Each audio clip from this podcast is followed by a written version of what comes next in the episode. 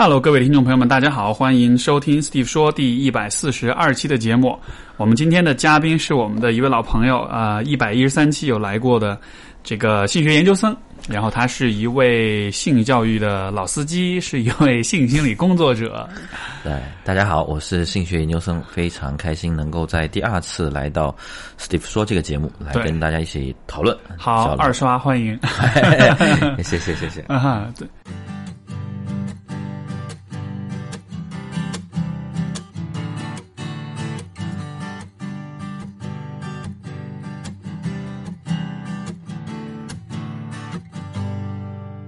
最近最近怎么样？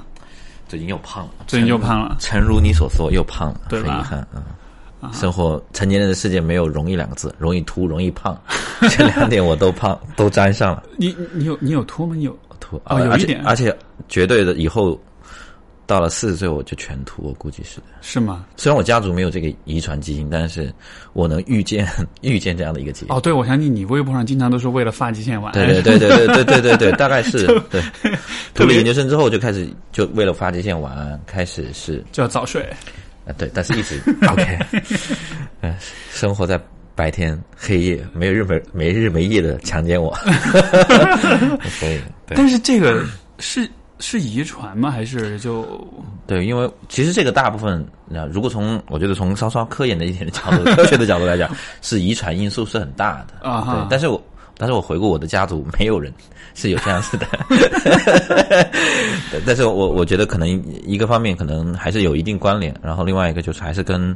呃身体生活习惯呃有关，然因后因为现在在比如说像在知乎上有关对这个秃头，这是一个特别特别热的话题，而且它的相应的广告、软文、各种产品，你知道特别火。对，可能可能也是跟饮食、跟生活作息习惯什么有对关系。对对从我这个领域看，还会跟雄激素有关。哦，是吗？嗯，是怎么回事呢就？是雄激素比较旺盛，就会导致皮脂分泌、皮脂腺的分泌，然后比较旺盛，然后就会导致脱发。所以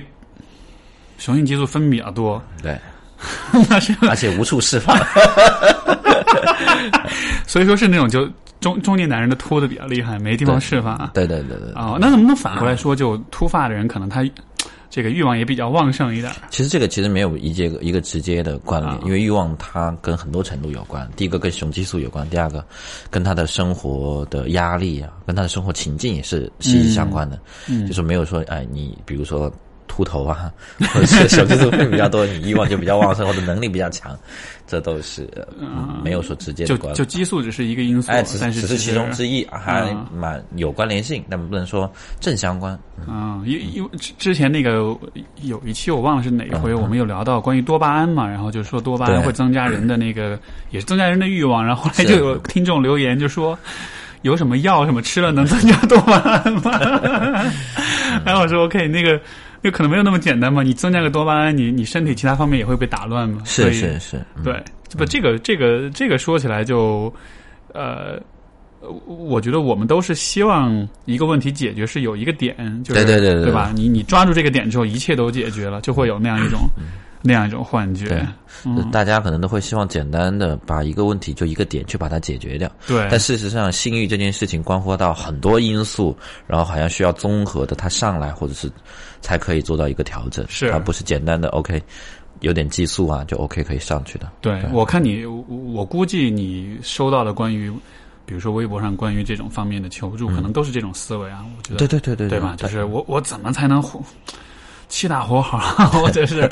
我怎么才能啊一夜七次什么，就是就会寻找一个我只要做 A 就能得 B 这样的对。对对对对，还还还蛮多的。就像我们之前也经常有一个人会问一个，就像会大家会问一个问题嘛，就性爱是不是可以分离的？对。其实这个问题的，其实我想在想，哦，这个问题也太简单了，那分和离，其实它有中间的一大段联络的地带。哎，我们上次好像有聊到，有有上次我们聊到后来结论是什么？我忘了。嗯，我觉得好像是说，反正最后我我我新写的那篇文章叫做“不可以分离”啊 哦，结论是这样的，就是性爱是可以分离的，然后但是你需要有智慧去区分在什么时候合，在什么时候哦，分离。对对对对对，是并不是说简单粗暴的说这个时候分，这个时候合啊。对 OK，不是这样，不是一刀切的结论。我觉得就你有没有这种感觉，就是有的时候有些问题很难回答，其实不是因为，嗯哼，呃我们的回答的能力不足，或者这个答案还没找到，而是因为其实问问题的方式本身就不对。对对对对，就比如我当你说性跟爱能不能分，就是能不能分离，对，就当你说能不能分离的时候，你其实已经假设了它是一个可以就是干干净净的分开的对对对东西对对对，但实际上它它不会对对是一个就是的，能够，嗯，就像这个红豆跟绿豆放在一块儿，你能把它一颗一颗的挑开这样。是的，哎，不过，嗯，我我其实前两天我跟我，因为我最近在看一些书哈、就也是有关男性、有关这个，就是啊啊、男性成长啊这个方面的。他其中有一小段我觉得蛮有意思，他说就、也也是联系到我自己所思考一个问题，嗯。就是我们在呃，就比如说对于一个男人来说，嗯他在性当中，他寻找的，因为我们上次说到性跟爱能不能分开，对吗？对那我们感觉上我们在探讨的就是欲望和亲密的问题，对对吧？所以我就在想说，有没有可能对于有些人来说，你你渴求的是亲密会比较多一些，嗯但是这样反过来是会降低你的欲望的，就这两者有可能是相冲突的。嗯嗯，我举个例子，比如说，嗯，比如说对于一个男性来说，他在和，比如他的性当中，他寻他寻求的可能，也许不一定是那种生理上的那种快感，对他可能更多寻求的是那种。怎么说呢？就按照比较弗洛伊德的说法，你你是想要寻求曾经你你缺失的母爱那个样子的，对吧？但是当你在你的伴侣那儿寻求这种感觉的时候，是因为你对你你的母亲是不能有，就这是一个境界，对。你不能有欲望，对，所以说有没有可能就是你你渴求这种亲密的时候，你把你的、嗯女性伴侣当妈的时候对，反过来你其实对她的欲望是降低的。我我不知道这你你觉得这听上去 make sense 吗？就。你讲的这一点是非常的符合逻辑的，嗯在精神分析，就是在我治疗的个案里面，基本上会有这样的情境出现，一模一样的。这个叫做重新体验了俄狄浦斯期的冲突，有阉割焦虑，嗯就是很多男性大概在结了婚以后的一年里面，特别是结婚一到一年到两年里面，他会首先会出现这样的情况，而且就是这个身份，主要是他有一个身份的转变，嗯首先是从这个伴侣关系变成一个家庭关系，然后从丈夫变成了一个父亲，然后他某种意义上，他就会就把自己的这个太太转换为自己的家人，对，他的身份是个家人，然后他就变成一个妻子，然后变成孩子的母亲，然后他在去跟自己妻子发生这个性关系的时候，有很大一部分男性会表现出这个勃起无法办无法很好的勃起，嗯就是勃起功能障碍。他因为他的勃起功能障碍，他会导致他进而一步不想要性交，然后他会回避性生活，然后当他妻子提出性爱的时候，他就会说 no。对，然后他还会紧张，他还会害怕，对，然后强烈的会出现呕吐，哦天哪，那么那么就是那么就是叫做躯体化的症状。啊，躯体化，对，嗯这个因为因为我是在想啊，就是说，因为首先男人是嗯总体来说是比女性要更幼稚一点的，嗯对吧？就他的心智发展，他的这成熟度来说，呃，而且你说在我们当前的社会里面。嗯啊、男性又是在各个方面是比较受优待的，也换句话说，就是他们其实比较容易，就如果他们保持比较幼稚的状态，是相对是比较被容忍的，对吧？就是这个，你看，比如说现在主流的国内的主流价值观对于男性的期待，就是你就好好挣钱就好，你就出色优秀就行了。至于你是不是一个成熟的人，你是不是一个合格的伴侣或者父嗯亲，就大家觉得啊你只要有钱，对吧？很多问题都能解决。所以，所以我就在想说。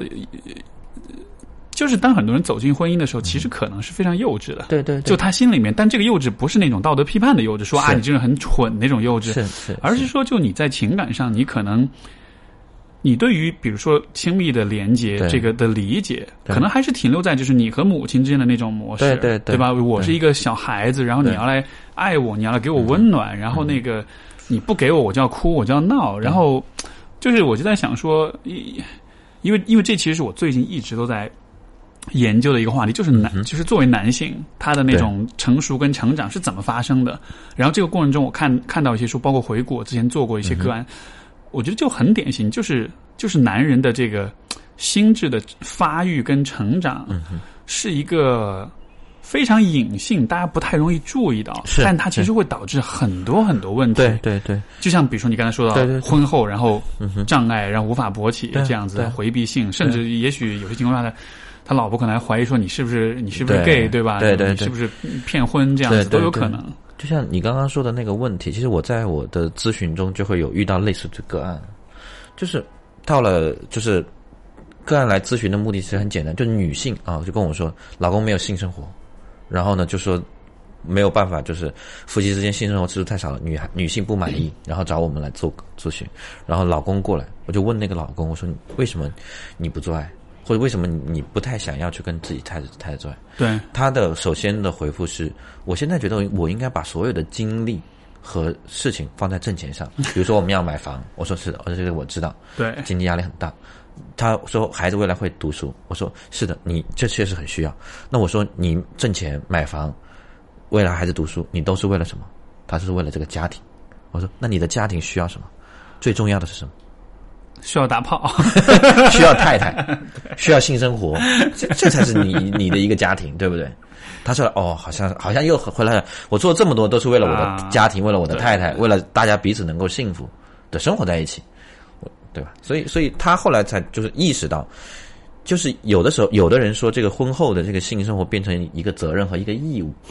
对吧？但是我想，那这个责任和义务也也要你有这样的意识去维护它。没错啊如仅仅如果就算啊，我们不说，就算它是责任和义务，你也有这样的心呢，要去维护，对吧？该交的公粮，你 一定一定一样都不得少。对啊，这是功课，你这就得要做。可能就如果纯粹从很功利的目的来说，性可能对于关系是确实是有很好的帮助啊，就是它能改善两个人对彼此的那种信任度也好，包括就是我们带着什么样的一种心情看待对吧。是是是你你们两个做完之后心情也挺愉悦的，然后这个也挺亲近的。这个时候去讨论一些，比如说一些比较敏感的话题啊，或者怎么样，就大家可能那个相互的配合跟包容度可能就会高一些。而且我而且我觉得最重要的一点是两个人的亲密度不一样。嗯，就是就是那种，就是你做完以后，或者你没有这种 这种身体的链接，才能紧密的联合在过一起过，然后再分开一下，就那个那个感觉很放松，而且是很亲密的感觉，对对吧？我我最近就看有一个有一本书叫 Iron John，然后是一个叫 Robert Bly 的一个人写的，然后呃，它里面其实讲了好多很有意思的东西。它其中有一个点其实非常触动我，他说其实就是人的毛发是、呃。就是头发这个东西，毛发这个东西，其实它是一，就它其实是很强的象征意味的。嗯，嗯就是说，你看，比如说我们会觉得，比如说有胸毛的男人比较性感这样子的，对吧？就是是。就是体毛比较多，就是这种毛发它是具有很强的这种性的能量跟性的这种象征符号的。是。然后所以说就啊、我其实联想到一点，就是你看，对于嗯就对于男生来说，我们从小要做，就是我们从小的一个规范就是剃小平头，我们从来不允许被留，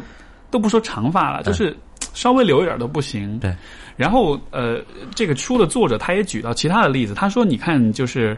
在世界各地的这种不同的群体当中，就是呃，比如说华尔街的精英银行男们，他们可能是留着中分油，把它梳油这个用油光的梳梳的很整齐。比如说这个呃亚马逊里面的土著，他们可能是长头发这样子的。然后再比如说，可能有很多这种右翼的极端分子，比如说新纳粹，他们是把头发就是剃得非常非常短的，就是完全是那种锅盖头那样子，甚至就是光头这样子的。然后他就就他提出一个他的一个一个理解，就是说，头发越短，其实也就是意味着你离人，你离人的本性，你离你的本能是越远的。是吗？因为头发的长，就当然这个不是一个因果关系啊，只是说就是你对待自己头发的方式，会有一点反映出说啊，就是你对待自己人性的方式吧。然后我听完之后。就这个虽然不是一个科学理论，但是我听完之后我还蛮有那种共鸣感的，因为就我也会想到，比如我们小时候就男生不要求把头发给剃掉，对吧？对对对，像反过来说，是比如说男性什么样的男性是、他的头发是很长的？我第一想的是摇滚明星，哎，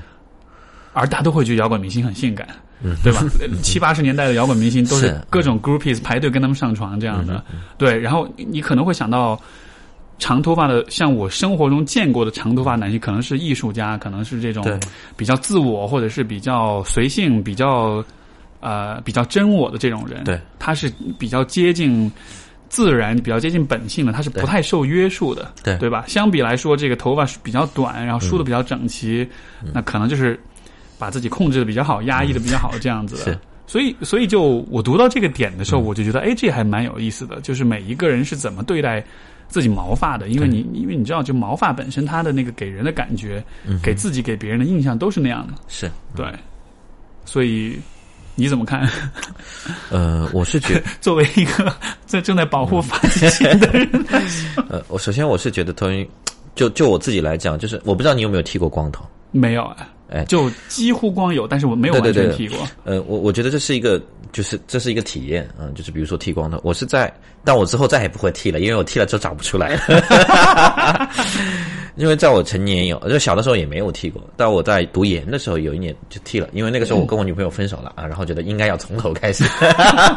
呃，很庸俗的做法，非常对，非常 OK OK 去剃了，因为那个时候也很好奇自己剃光头是什么样的，对嗯然后然后然后然后就就剃了一个光头，然后找了一个帽子，那个时候我会我会我会去看自己在光头的那个形象那个感觉，啊哈，对，你你看见什么？啊，你看见什么了？就那个时候其实我还看见了蛮真实的自己，是吗？对看起来还蛮猥琐的。然后，然后我我还很明显，就是我我我头上会有个疤，啊那这个小小时候留下来的疤，然后，然后你会发现，如果那个时候那个时候那个疤就会很明显，因为你头上你剃了光头，疤疤就非常明显看看得到的一个啊，有点暴暴露出来的。对，有点暴露。对，然后就是你那另外有看到，原来你的头这么圆，然后你就会想到呃市面上还有很多源头的，比如说徐峥啊、孟非啊，就看起来又哎也有些演员他们是剃光头的嘛，对，对，哎觉得好像哎是这个路数啊还不错，但是又好又看到你头上的疤，好像又觉得达不到，然后你会觉得这个这个人是谁？因为这个人会跟你的平常的形象差别是很大的。对，他不是他不是你理解的 OK，这个这个就平常的你，很多人就啊，对吧？所以跟自己有一个区别，我觉得那个过程对于我来讲，还是我觉得从我自身的角度来讲，我觉得还是蛮好的。对，然后我我会决定觉得那个本质的东西是更加贴近真我的部分，嗯包括你说的这个毛发，我不知道你啊，嗯，有没有剃过阴毛？没有哎，没有哈没整理过。然后前几天呢，我们在微博上看到，就是在纽约还是在旧金山会有一个嗯，就是修理阴毛的店，但但哦，对对对，我有看到，就是类似是理发师那样，但他是专门剃下面。对对对，然后然后我一直想要去，就是说我我我有剃过，梳中分吗？不要，我要漂个色什么的。对，然后然后我一直有想去做这方面的事情，我我就就是就是包括那个那个感觉哦，就是首先你首先你是会重新审视你的阴茎的大小，对，然后你会觉得它很大，这个纯属视觉效应。对对对因为你把阴毛剃掉，它原来就是遮盖的。对然后你剃了就会觉得大，是大了你会觉得自信，自信了你的性爱能力就会提升。因为常常有人问我们怎么样让自己看起来大一点，我说你把阴毛剃了，就对自然会大啊，这是事实，这是确实是事实啊确实就就视觉上确实是这样。对对对，，然后我觉得那个过程也是，其实还是会蛮有意思的。对因为整个整个，我觉得人对身体，包括洗脸、理发，然后包括下面的护理，我都觉得，其实人如果对身体做的工作，其实都是对自身的关爱，很有意思啊关照。。而且尤其是像像像阴毛或者体毛，就不是头发，就头发其实是一个。头发其实反而是我们，我感觉人身体上我们最能够接受，或者我们最呃最能够接纳的部分，因为就对吧？头发它是关，它很多时候我们是把它跟美学联系起来，对对对。跟审美联系起来，所以我们会去摆弄头发，对对对。或者想办法。但是身体其他部分的毛发，我们其实是很少就是用一种比较呃对待头发一样的方式对待的，对对对。尤其是就男性哈，或者是男，我觉得男性、女性可能都一样吧，对吧？就像像像像你说到这个，嗯。你如果你要去专门去一个店里面，你要让人让别人帮你梳理阴毛的话，这可能不会是一个，就是毛发，好像它是，我觉得它是代表着一种。一种隐私，对。而且我觉得它也代表一种羞耻在里面，是的，是的对吧？对，就是就是毛发，像你说毛发是有点遮盖的作用，对，它所以就是，嗯，所以它会让你的某些部分是比较模糊的，对对对，它确实有你说的这个，就是遮挡的部分，就是嗯隐隐私啊，特别是遮挡性器是。一个功能。而且而且就啊、我们就可能对于男性这个问题还好，对于女性的话，大家要剃腿毛，对。要剃腋毛，对对对，但是这些行为，其实我理解，这其实应该是因为我女朋友学广告，她也跟我讲，她说这其实都是呃消费时代对也是。这个通过广告行业给你创造出的一个需要，就是说你你应该把腋毛剃掉，对的，因为它不好看，因为大家会看到会觉得呃好恶心，是是就好像是我们被塑造出这样一种态度。文化建构的会比较多，我觉得啊这一点确实。呃，理解上，我我至少我的理解是这样，因为比如说中国人他是没有剃阴毛的习惯，女性至少大部分都没有，对但是欧美会有这样的一个习惯。然后现在也，比如说我们现在审美趋向于欧美嘛化了，对吧？会觉得欧美那边，比如说以瘦为美，或者是以剃掉阴毛为美。那现在你很多中国的女孩子会去修理阴毛，但这个就是其实被后天文化建构的结果。然后你回头去采访男性，或者采访其他的，哦，他们都会觉得 OK，有阴毛或者是自然一点还比较好看，或者还是、嗯还是 OK 的。对，这个我我觉得这个是还是蛮明显的文化冲突。嗯是，只是说现在这个消费主义的魔爪还没有伸到裤子里面，现在还是在裤子以外的区域。对对对对，我觉得还是被就像你文化建构或者是广告啊、消费主义的这些去去冲击还是比较大。但是我觉得每个人都可以对自己的审美有有有一些理解啊，就是你自己到底觉得是什么样是美 为美的？就比如说你真的，就比如说我其实认同的就是说，呃，男性啊，就是觉得我觉得有适当的阴毛其实还是可以的，但是剃掉呢？那就是要看你剃的干不干净了，或者手法怎么样，就是要修饰一下，啊不要，对吧？要梳个中分啊。不要不要不要不要剃的很烂，然后又很难看，对对对对，对。对而且呃，整个过程，因为我自己有剃剃过阴毛嘛，你就是就是你其实没有其他的，你就会需要定期的去剃否则很痛，会很扎人，然后自己也会很难受。我我在想，我现在在在听节目的各位，如果是在一个公众场合，比如在地铁上或者什么的，在听我们这样的剃阴毛的问题，啊。肯定脸都红掉了吧？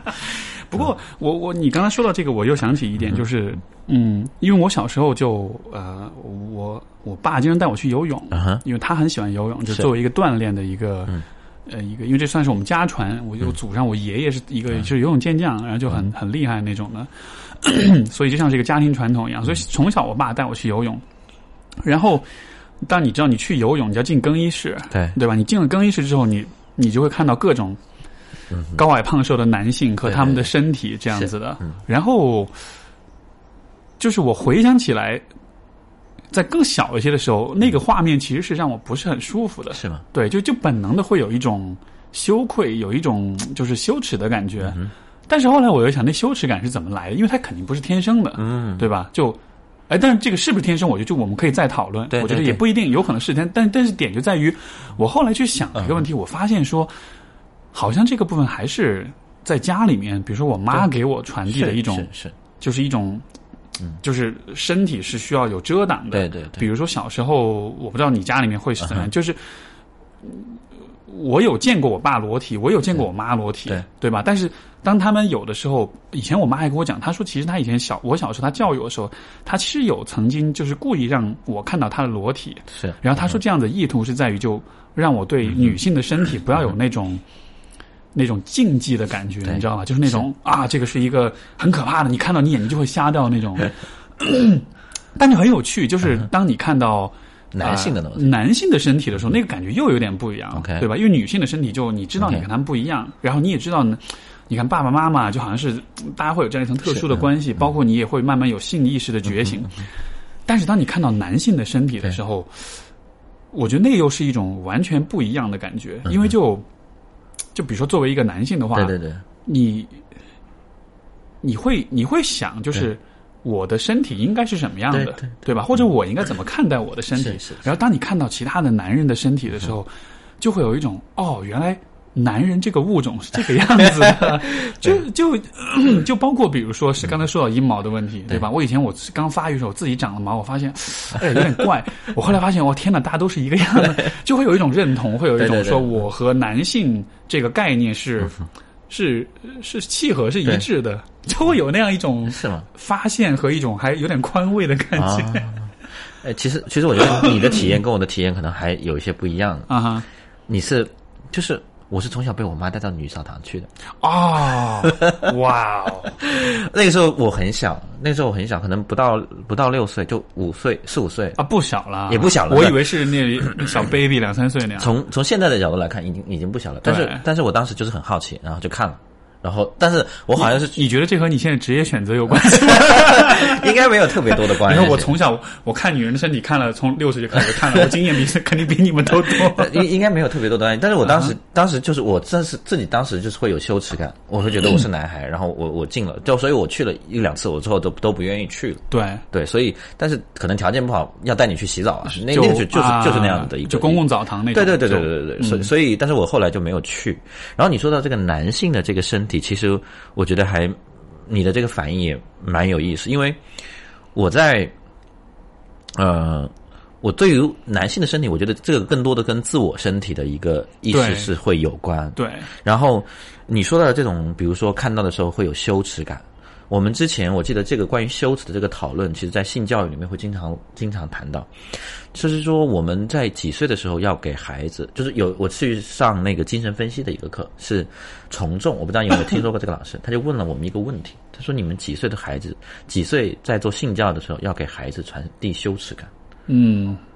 然后很多人说三岁两岁，后来老师说一辈子都不要传递羞耻感，就 never，为什么呢？因为人的身体其实是自然的。没有任何可以值得羞耻的部分，就是它只有一条，就是隐私需要保护。是，但是它是非常自然的，非常美的。哎，但是不会有羞耻的这种感觉。你说羞耻？等一下，所以什么是羞耻？我觉得这好像我们需要先定义一下这个东西。嗯，我我可能就是觉得，比如说你看到自己的身体的时候，我至少我我的感觉可能是觉得它不好。就比如说，其实我我觉得现在的很多孩子，比如说。我们看到孩子的裸体的时候，因为孩子会情不自禁的脱衣服，而且他如果不知道社会规范的，他会把内裤全部脱掉，内衣全部脱掉，他就会裸奔跑到你面前，然后你说啊，多流氓啊，不要脸啊，或者是哎，你羞不羞？这个羞不羞，可能就是觉得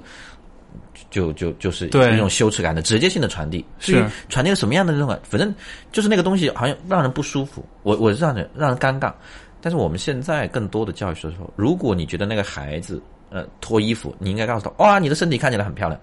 哦，但是我们需要 保护好它。当你当你真的这么说的时候，会被别人误会的吗？对，会被别人误会，包括我们家自己的。你是有恋童癖吗？对对对，包括我们自己的孩子，然后脱了衣服，然后我们，我爸爸，我我爸爸，我妈妈都会说羞羞，然后只有我过去穿衣服，就如果看我在带上，我就会跟他们穿衣服。是，如果觉得需要穿，而且我更多的时候就不会去。嗯，就看跟他们有个任何的动作，我就让他们跑。但是那样不会带来问题吗？他们也会在学校里面裸奔啊什么的，就会跟告诉他们这样就需要有一个社会规范，因为告诉他们你们身体是美的啊，就是需要被保护起来。而不是说因为是羞耻，因为是不好看，所以我要把它遮蔽起来。就是说，你让他知道这只是社会规范，这只是社会规范，但是这不是对，但这不是说是因为你的身体本身是丑陋的，是是肮脏的，是怎么样的？我觉得就像你说的那个感觉，比如说对于对于就是比如说对自我身体的这个意向，就是觉得他可能有点羞耻或者有点不好意思。我觉得可能更多的是文化，比如说在因为每个家庭其实范畴不一样，就像你的家庭，我觉得也许你的父母啊，比如说会让你看到。他们的身体，我觉得这个是一种性教育的方式，因为在儿童早期，他会有性好奇，对他其实是要看的。我女儿有一天我在上厕所，她就进来看了，三岁左右，她因为家里不会管的那么严，她推门进来一看，爸爸正在上厕所，她看到她看到一个男人正在站站着尿尿，她很好奇的就盯着看，然后说了一句：“爸爸，你的好小。”然后我疯了，我我说我我就问他：“为什么你是为什么爸爸的小？”他说：“爸爸，你应该。”这个尿尿应该从这里尿尿到那个小便池里去，他才能他说你要这么长，嗯，然后才能那样。他不是说那个大小，跟我们理解的不一样。明白。但是他看的就是他就是好奇，所以我们就会让他看。他才三岁，让他看，因为就是好奇，满足了那个好奇之后，他可能会有一个性别的意识。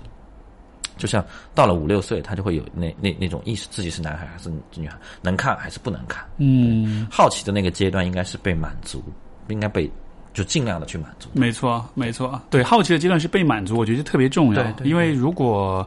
所以，所以刚才我为什么会问说，就羞耻到底意味着什么？我觉得好像这里面有一个区分，就是，呃，就你所说的羞耻，我我理解其实是带着一种一种自我否定跟批判在里面，就是它是它是它是它是肮脏的，它是邪恶，它是不好的，对对对，就会有这样一种很很否定的一种意味在里面。但是，嗯，我对羞耻，就比如说我自己的那种羞耻。我觉得那更像是一种，就是其实是中性的，它其实不带批判性，啊，只是说，我觉得人好像有，因为就是前面我所讲，就是人到底有没有天生的羞耻？啊，我因为你从你的角度，你觉得羞耻都是后天的很很，有可能被文化建构。呃，对对对，但是我就在想，有没有可能它不完全是？有没有？嗯我我的感觉啊是。其实有一部分可能还是天生的，而这个部分就不是那个批判的部分，是是而只是说，当我们看到，就比如说我小时候我去那个呃游泳池，然后更衣室，我看到其他男性嗯对。他们下体的时候，其实我不会说呃，因为在那个时候没有人告诉过你应该怎么看待对对对。男人的身体。身体、男人的下体，没有人讲过。但我只是看到的时候，我会有会有那种本能的那种本能的，就我不想去直视他，我不想瞪着他太久，就我会觉得如果我一直瞪着他太久的话，这好像是一件不太不太就。就他也不能说我不好啊我我这也不代表说我呃对吧？我变态或者因为你小时候没有那种概念，对对吧？但是就你会本能有一种我这个部分好像不像是人的眼睛，就我不能把它和人的眼睛一视同仁。你你跟人对视眼睛，这可是很正常的。是是你看着人的脸，你看人的手都 OK。但是你看人家下一遍，对，就这个部分是，嗯就会，所以，所以你明白我意思吗？它不是那，我感觉好像它不完全是一种构建的一种不羞耻完全，是构建。对对，因为因为我之前也看过一个研究，就是嗯说小孩子的这种，呃，就是关于裸体、嗯关于这这种羞耻感的话，好像是三岁，我记得好像是三岁，就是在三岁之前，小孩子对于自己裸体是没有概念的。对的，但是在三岁之后，大概是两岁还是三岁之后，他就会逐渐的有这种意识，说他的身体是不能随意就是裸露在面前的，呃，裸露在人们面前的，包括就是。就是其实裸体暴露自己是一个，我觉得人特别特别抗拒、特别特特别害怕的一种。我不知道你会不会有过有一些那种，有些时候我们做梦，我梦到就是一个最常见的一个噩梦的主题，就是你赤身裸体站在众人面前，站在比如说你站在舞台上，全部人都在看你，然后你赤身裸体，然后你感觉非常非常的嗯哼，羞耻，非常非常的糟糕。糟糕。对，我我觉得你你说的这几个意象哈，我觉得还很有趣。呃，男人的身体，因为我小我我在我大学的时候也教也去游泳，但是我我但是我没有你这样的一个感觉，而且我对于男性的身体好像从来都是忽略的，就忽视的，忽视的，包括呃，你说的忽视是就是说，就是我你你你不在乎，不在乎，就是我没有我进去我不会，我就是自己洗澡，但是我会扫一眼哦，不好意思，就是没有你的那种 冲击感。但是我有一次是真正的开始去关注男性的身体，那个时候我在读研究生，然后我在我们学校找不到女朋友，然后那个时候我怀疑我的性取向，啊，然后我在想我是不是喜欢男孩子，要测试一下，要测试一下。于是我就在想，因为因为书上说了，你要测试自己的性取向，你要看你对男人身体有没有反应。对，于是你要去观察男生，OK。然后正好我们当时宿舍的条件，就是华师的条件就是大家是集体澡堂，对。然后你可以进去看，啊，正大光明的看。而是南方人不并不了并不习惯的这种，吧？对对对对去北方上学就发现都是集体澡堂，我们那个还是就是你现在我在北京嘛，现在就很多澡堂都是这样子的，然后我回去看。那个时候我就看，当我真正去看的时候，我我感觉哈，哎，男人的身体还是很美的。我至少我的第一反应，身体还是美，包括包括比如说我当时会留意臀部，哎，很结实。当时我也去看男性阴茎的大小，但我觉得好。好像这个东西没有什么特别好看的，OK，过了过了。哦，但是我觉得整个，比如说腿部和臀部，包括有腹肌，我都觉得还蛮好看的。对，然后我记得我前几天，我我就是我我应该是上个月的时候，我有做一件事情，我有去看自己的裸体，嗯，因为我很久没有看过自己的裸体了。当时我就，当时我看那个感觉是是非常糟糕的，就是哎呦一个胖子，一个秃头，而且我已经很久没有运动了。对，但是我我因为我们是做这个工作的，然后我那天我看完之后，我就发了条微博，我说你有多久没有看自己的裸体？然后你有没有一种冲动就把自己操到死？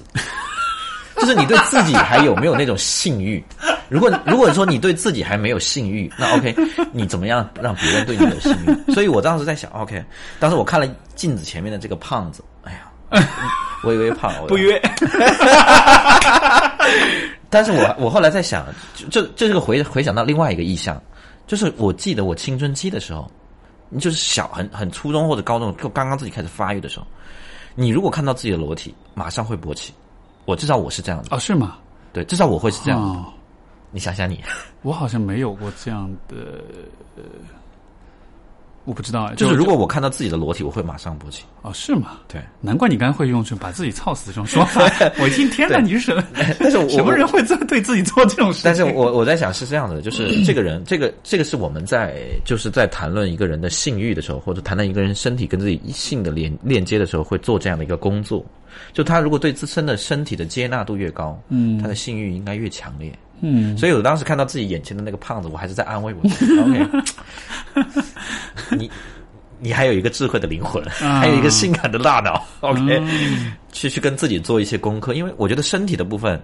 包括高，包括包括特别有一个意向，就比如说身高。对，身高这一点是很多人没有办法改变的。就比如说你成年了，我一米七三，我没有办法改变，几乎没有办法改变，我只有接纳他，只有接纳他。对，就我觉得后天的这种身材，比如说这个这些东西，我们还是可以变化。我觉得就是我们对于身体的感觉，我觉得很大程度上其实都是社会比较得来的，对对对吧？就是啊、因为你现在说的说到这一点，我我想起一个就是一个经历，就是以前大学的时候，嗯。当时我们学生会有组织一个类似那种就是服装秀那样的一个 fashion show 那样的，对。当时就选模特儿，就是男的女的去、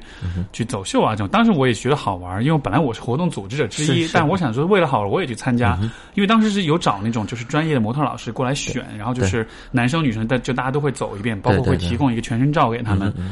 然后就我当时就记得那个。那个、那个、那个老师就他看了我的这个看了我之后，然后看了照片，然后各方面的时候，他就说，反正大概意思就是说形象什么都 OK，然后走路啊、气质啊这些 OK，但就是你身高不够，因为他说其他的男生都是一米可能八五八六以上这样子的，然后就那一刻就会。因为我平时不太对自己身体、身高什么会有任何的对不接纳什么的，但是当你把你被放在那样一个环境里的时候，你就会你就会感觉很糟糕，就觉得啊，我好讨厌我的身体，我 为什么没有不能再高个五公分这样的？，包括我自己也会觉得，哦为什么你就是一米七四，其实一米七三、一米七四也很尴尬，对吧？你说矮吗？不矮。你说高吗？哈，就那样。是，对，很尴是尬。包括就是那个啊、比如说，当我看到不同的男性的身体，尤其像现在我去想去。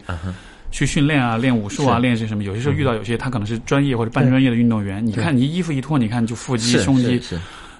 我觉得会有你说那种，就真的你觉得哇，好美啊！就那种美，还不是说是那种情欲的美，而真的是从审美的角度，审美的角度你觉得那是就这个？我觉得可能人是是在遗传上，在本能上是是会对健康的、对，是健健壮的、健美的身体是会有一种呃欣赏的一种感觉的，对。吧？但是就当你看到那些身体的时候，嗯。我现在不太有啊，但是我以前会比较经常有这种反应，就是我看到之后我会去做对比，是。我会觉得别人都是六块儿八块儿，我是上下分成两块儿这样的，你知道吧？我是一块完整的就 就没有中间加个褶子，就是两块儿了，就上下。对，我点就是在于就是，嗯，可能关于身体的羞耻，我觉得我感觉这背后更根本的问题是在于比较的心理。哎，就如果你不去做比较，或者就是就是说你是怎么处理这个比较的问题的？就嗯像比如说我们在我在更衣室看到不同男性的身体的时候，那个时我的回忆是在那个时候，我其实我一开始我可能会有一点那种想法，我要去做比较，谁比较胖，谁比较瘦对，谁比较大，比较小，对吧？谁的这个身材腿比较长，或者是屁股比较翘，就会有就你看到不同的身体在你面前的时候，你你自然而然就会去做对比，嗯哼，就胖瘦高矮什么的就很清晰，嗯。就你你本能就会去做这样一种比较，但是。啊、我觉得后来逐渐我会有的一个变化呢是，嗯可能是因为比如说我关注人内在变得越来越多了，是。所以说就会发现人的丰富程度是对。复杂程度是非常非常高的，以至于就是外表的这个高矮胖瘦这个，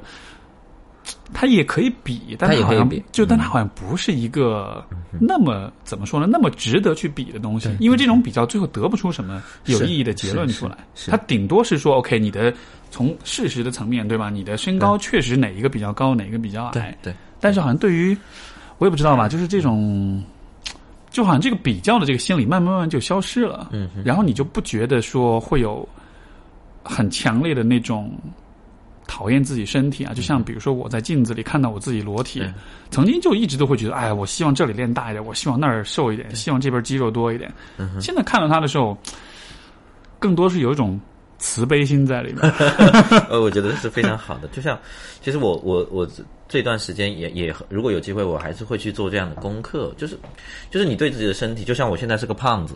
对吧？我我也还是蛮接纳的，至少我还是现在还可以调侃他，我是一个胖子。对，其实我不是胖的很明显嘛，就对，还还好，还好。但是确实，但是我的这种比较是跟我之前的比较，因为我在我我其实我在我过去的大学，包括研究生阶段，我都是个瘦子。我是到了我工作这几年之后，开始逐渐的，就是因为因为就像我跟你说的，就是我可能没有办法更好的平衡自己的生活、工作啊、家庭啊、生活方面，最后导致了自己身体上过老胖。对 对，这样的一个结果，我觉得，如果就像他如果能够生活工作平衡的更好，我觉得他会有更好的身材。而且，就像你说的，这个东西其实你跟别人比完全没得比，就像身高这边你改变不了，你永远比别人矮两公分。但是比如说肌肉还有这些，其实我觉得是可以跟自己进行横向的比较。嗯我是觉得我以前还是个瘦子，我以前还是蛮好的呢。所以所以说你，所以能不能这样说，就是你对于身自己身体的那个那种不满意，其实它背后是其实是对自己生活状态对对对不满意。我我我可能是对自己生活状态的不满意，另外一个我觉得是对于自我管理的，我我会觉得嗯呃是我觉得对。嗯对我最，因为其实我我其实我我我我也会在刚开始也跟你讲到，就是如果我觉得那段时间其实我过得比较好，其实我就会有运动了，我就会去健身了，就会去跑步了，然后身材自然就会好下来。没错，对，但是如果你这段时间因为有有一个项目或者有一个事情，你忙的没有时间了，那你最近就是就会胖起来。嗯，所以就像是你的身体通过发胖的方式来提醒你，哎，你最近对对对你最近没有很好的照顾，没有你得你得小心一点。对啊如果你如果你继续忽视我，我会让你更多的感到羞耻。对，对。对，对我觉得也是这样的。对，就像是他，也许这也是一种可能一种抗议的方式啊。对啊，对啊，对这挺有意思的。嗯，我觉得就是人跟自己身体的这个关系，真的还是蛮有趣的。就包括刚才我们说到镜子里看自己裸体啊这样的，呃，我在想，因为因为因为我自己的，我我我对我自己的身体的那个嗯。理解或者那个关系，我觉得是有一个，就现在我其实还。哇，我们今天感觉聊的尺度好大，就是各种各种又又又又剃毛了，又又又身体啊，又裸体了什么的，嗯，呃，但很奇怪，我在你面前我不觉得有羞耻感，是吧？其实，其实我我不知道，就是我的习惯，就是，就我特别喜欢裸泳。就是对如果有条件裸奔，就是这些我都如果有这样的活动，你都叫上我，对，我就特别喜欢。我不知道为什么，但我记得我我如果有影响，我记得我小时候看过一本童话书，但我不知道那本童话书的名字。我知道那本童话书叫就是讲海的王子，就是讲的一个男孩子，然后他跳进海里成了海的王子，然后他就裸体跑来跑去，跑到这里看，看看，他就他就全身都是画的那个男孩子的裸体。但我现在的一个一个想法就是，如果有机会，我就我可以的话，我就不穿衣服到处跑。对，我曾经有在各个场合能够允许的裸体的泳池啊，当然都旁边都没有什么人，因为我怕吓到别人。对。然后我就脱了衣服去游来游去，在对，嗯哼，就是我觉得那样的机会是给给我一个非常自由自在的感觉，而且对，而且我很喜欢那个感觉。对。嗯我我做过类似事情，是在那个、就是泡温泉的时候，然后啊。就会从因为躲在池子里嘛，然后对对对对。起来之后，因为当时是在还在在那个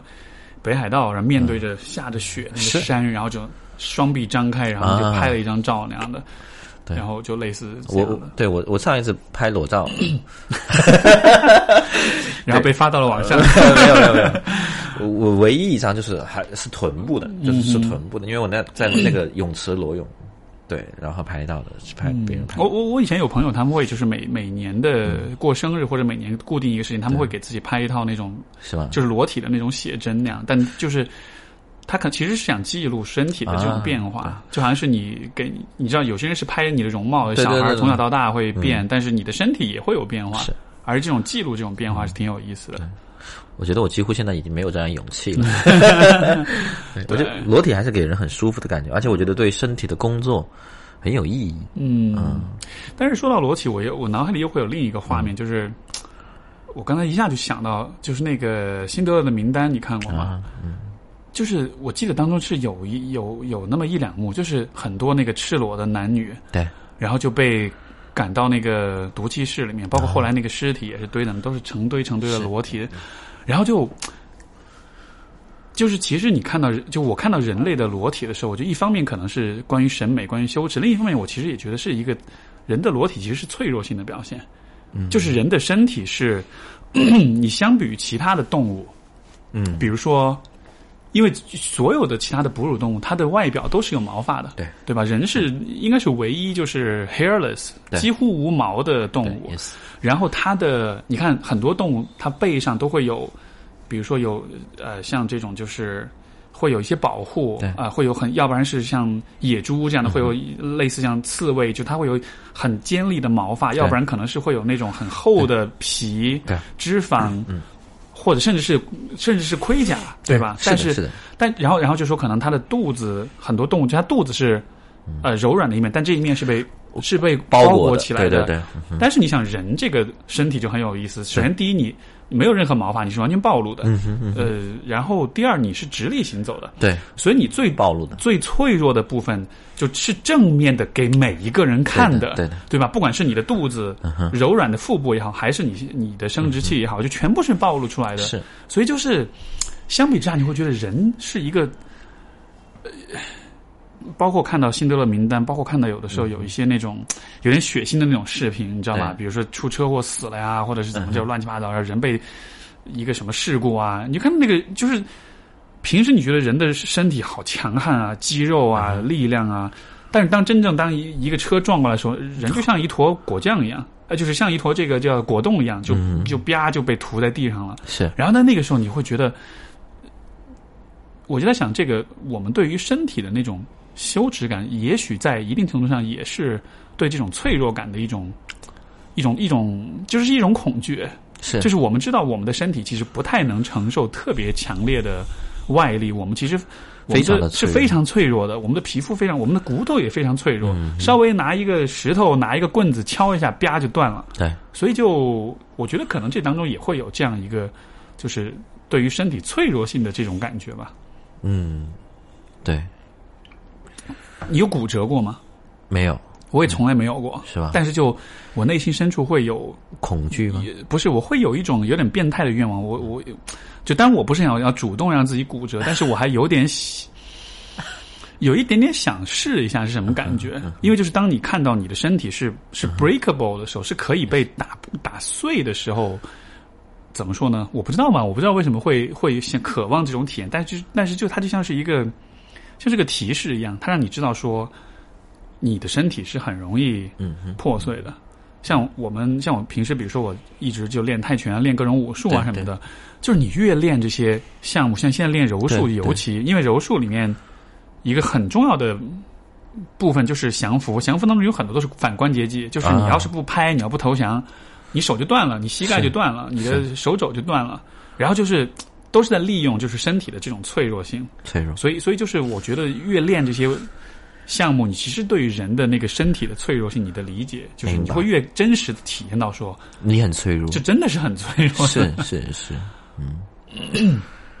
我觉得现在的比如说人的这种脆弱感，有的时候我们在通过衣服或者通过外在的这种东西去把自己包裹起来，包括其实人的整个心灵，我觉得也是很脆弱的。所以，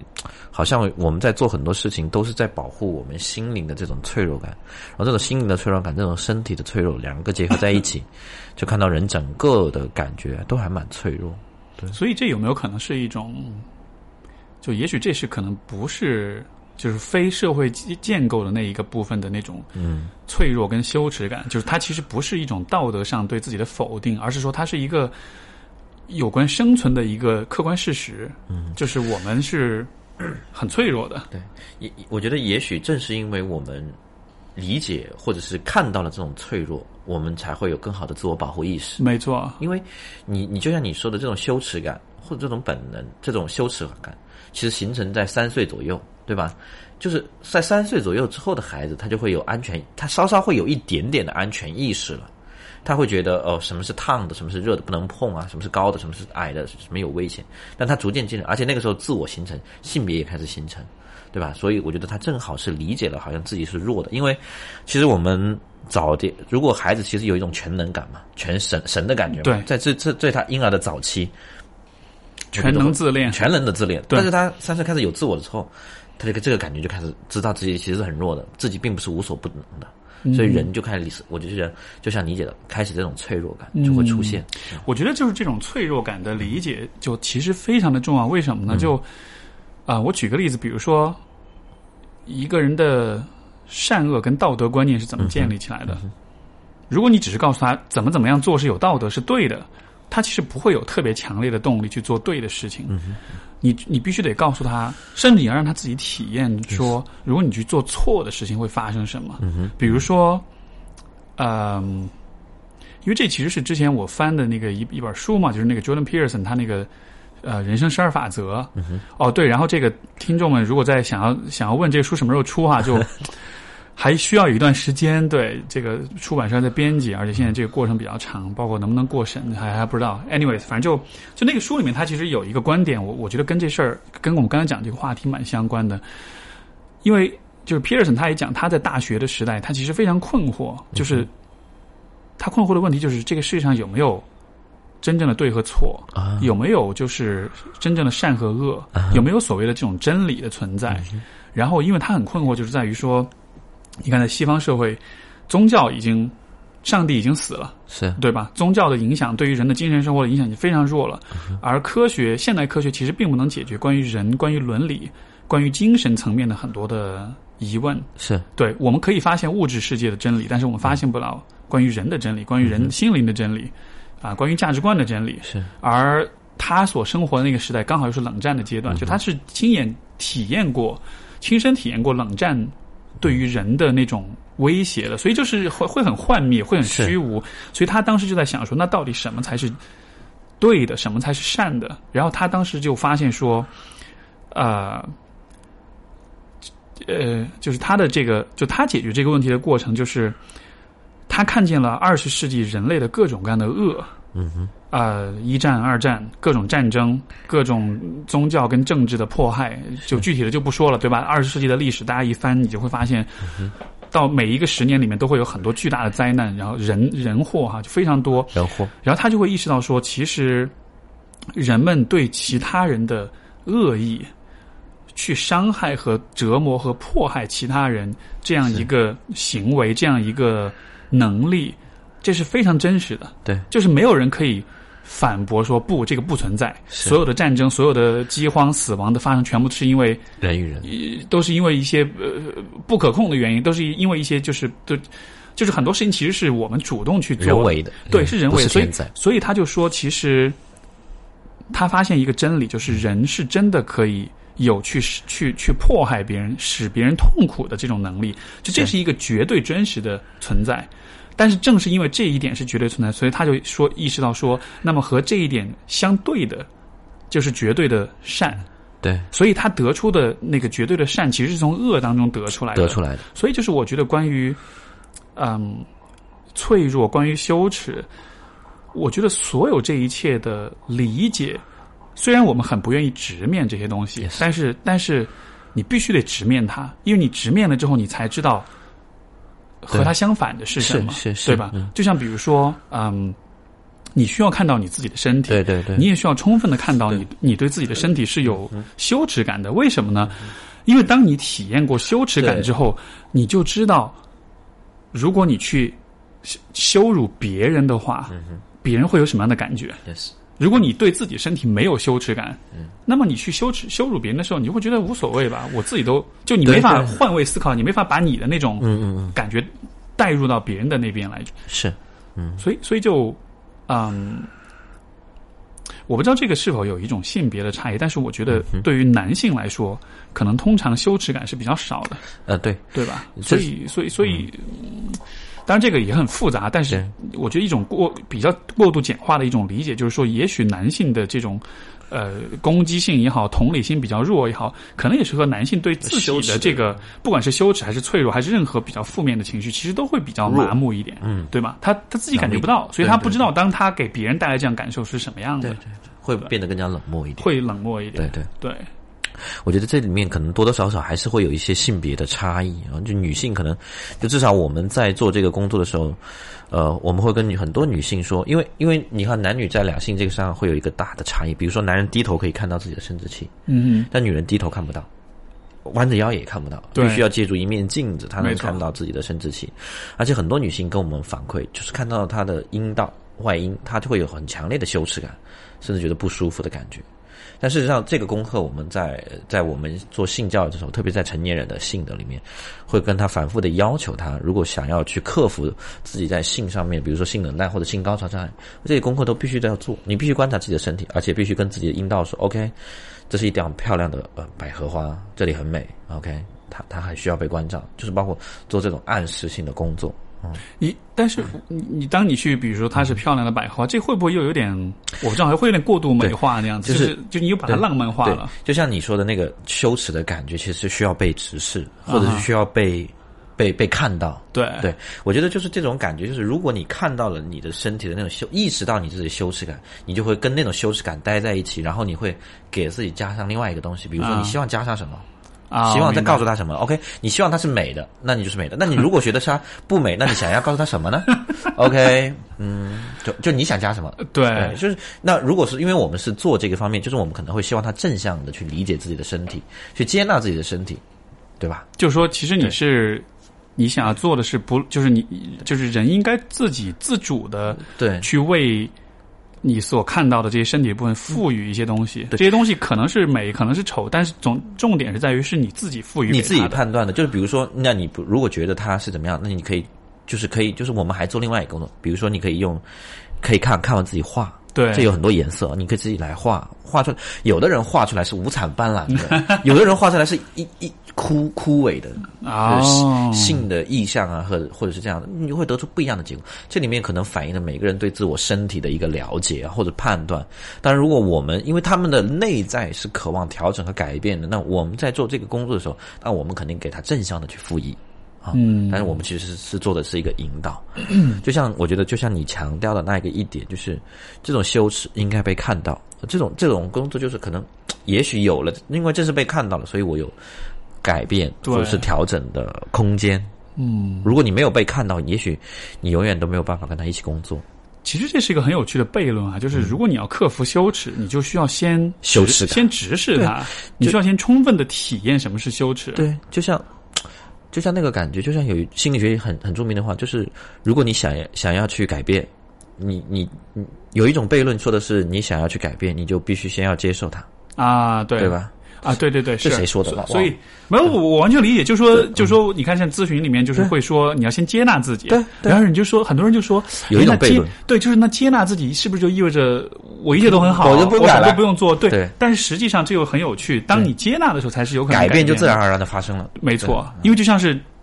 你想要往上爬的时候，对你得你的脚得先踩在地上。对，接纳相当于就是让你从天上回到地面，你你你脚踩实了，你才能往前走，对，是那样一种感觉。嗯，我我觉得就是关于这种对于羞耻的这种直视，然后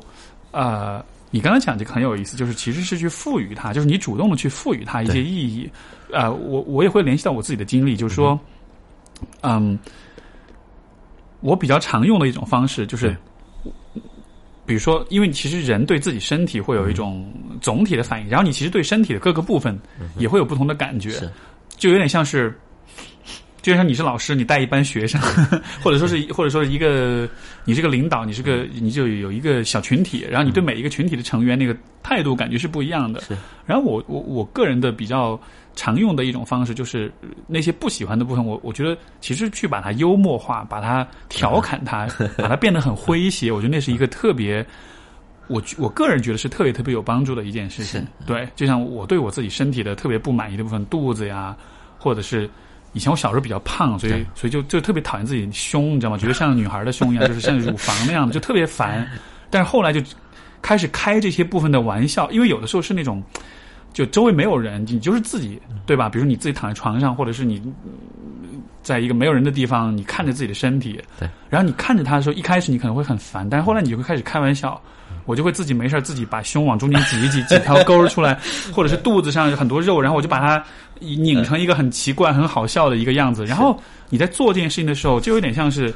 你一边在摆弄它，你一边其实也是在跟他对话。对你一边也是在说，你其实可以变成一个什么样子。你变成这个样子之后，会让我觉得有点搞笑。对，而你让我开心，让我好笑了之后，我反过来对你，其实我就没有那么讨厌你了。甚至有的时候我还觉得，哎，谢谢你有这么灵活、这么幽默、这么诙谐的一面，就还给我带来一点点快乐。就就用就是就好像是用这种方式，就跟自己的身体的这些部分，对那个关系就重建，或者是有点呃去去去修复它的。是是，我我觉得你这是一个很好跟自己身体工作的方式，我觉得也挺好玩的。我自己也经常说，哎，这都有 A 杯了。然后因为那天看自己的身体，我我后来我跟自己做的工作，OK，是个胖子，这也是个性感的胖子。对，就是我我我能现在我可能给自己更多的做一些暗示，对，但是，嗯，说到这个啊，就是你之前有没有看到那个网上有一个新闻，就是说在耐克的那个专卖店里面，然后就是有那种大码模特儿被摆出来，对就是你你有看到吗？有看到有看到，然后那不是有张照片吗？有一个大码模特，就是他真的身体是很肥胖那种的，然后就是穿着那个耐克那个一身运动衣啊、这样子的。你你你怎么看待他们这种做法？呃，其实我觉得就是，我觉得这个做法，如果在在我看来，我觉得还是 OK 的，啊哈，嗯哼，因为我觉得耐克也是运动嘛，我觉得，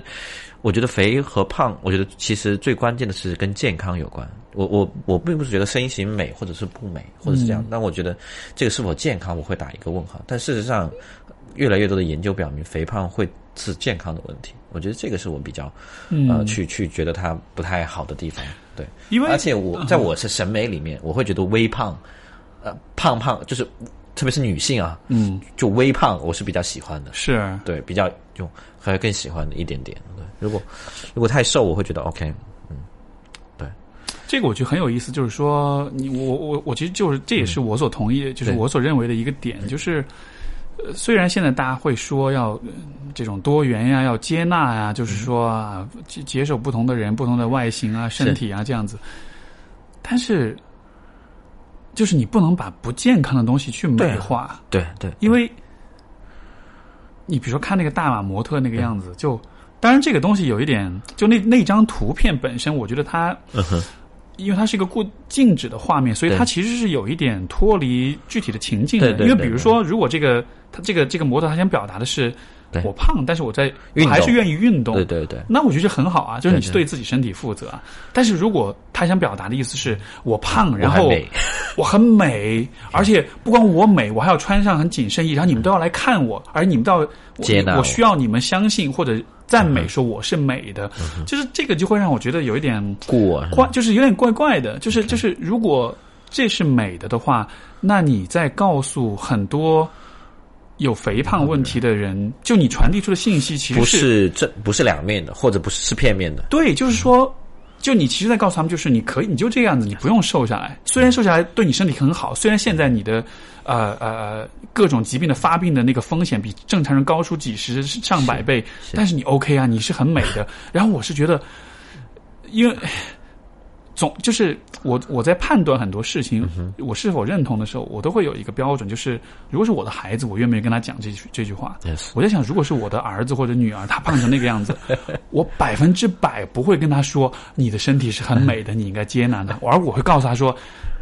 给老子滚起来去跑步，你得给我瘦下来，不然你的身体会很不健康。是是，对，就是，哎，我也不知道，因为因为因为因为现在你知道，就是就是在这个可能国内的话，这个部分倒还好，在西方其实是有这样一种，算是一种运动吧，会把这个大码模特，然后就呃，包括之前是哪一个。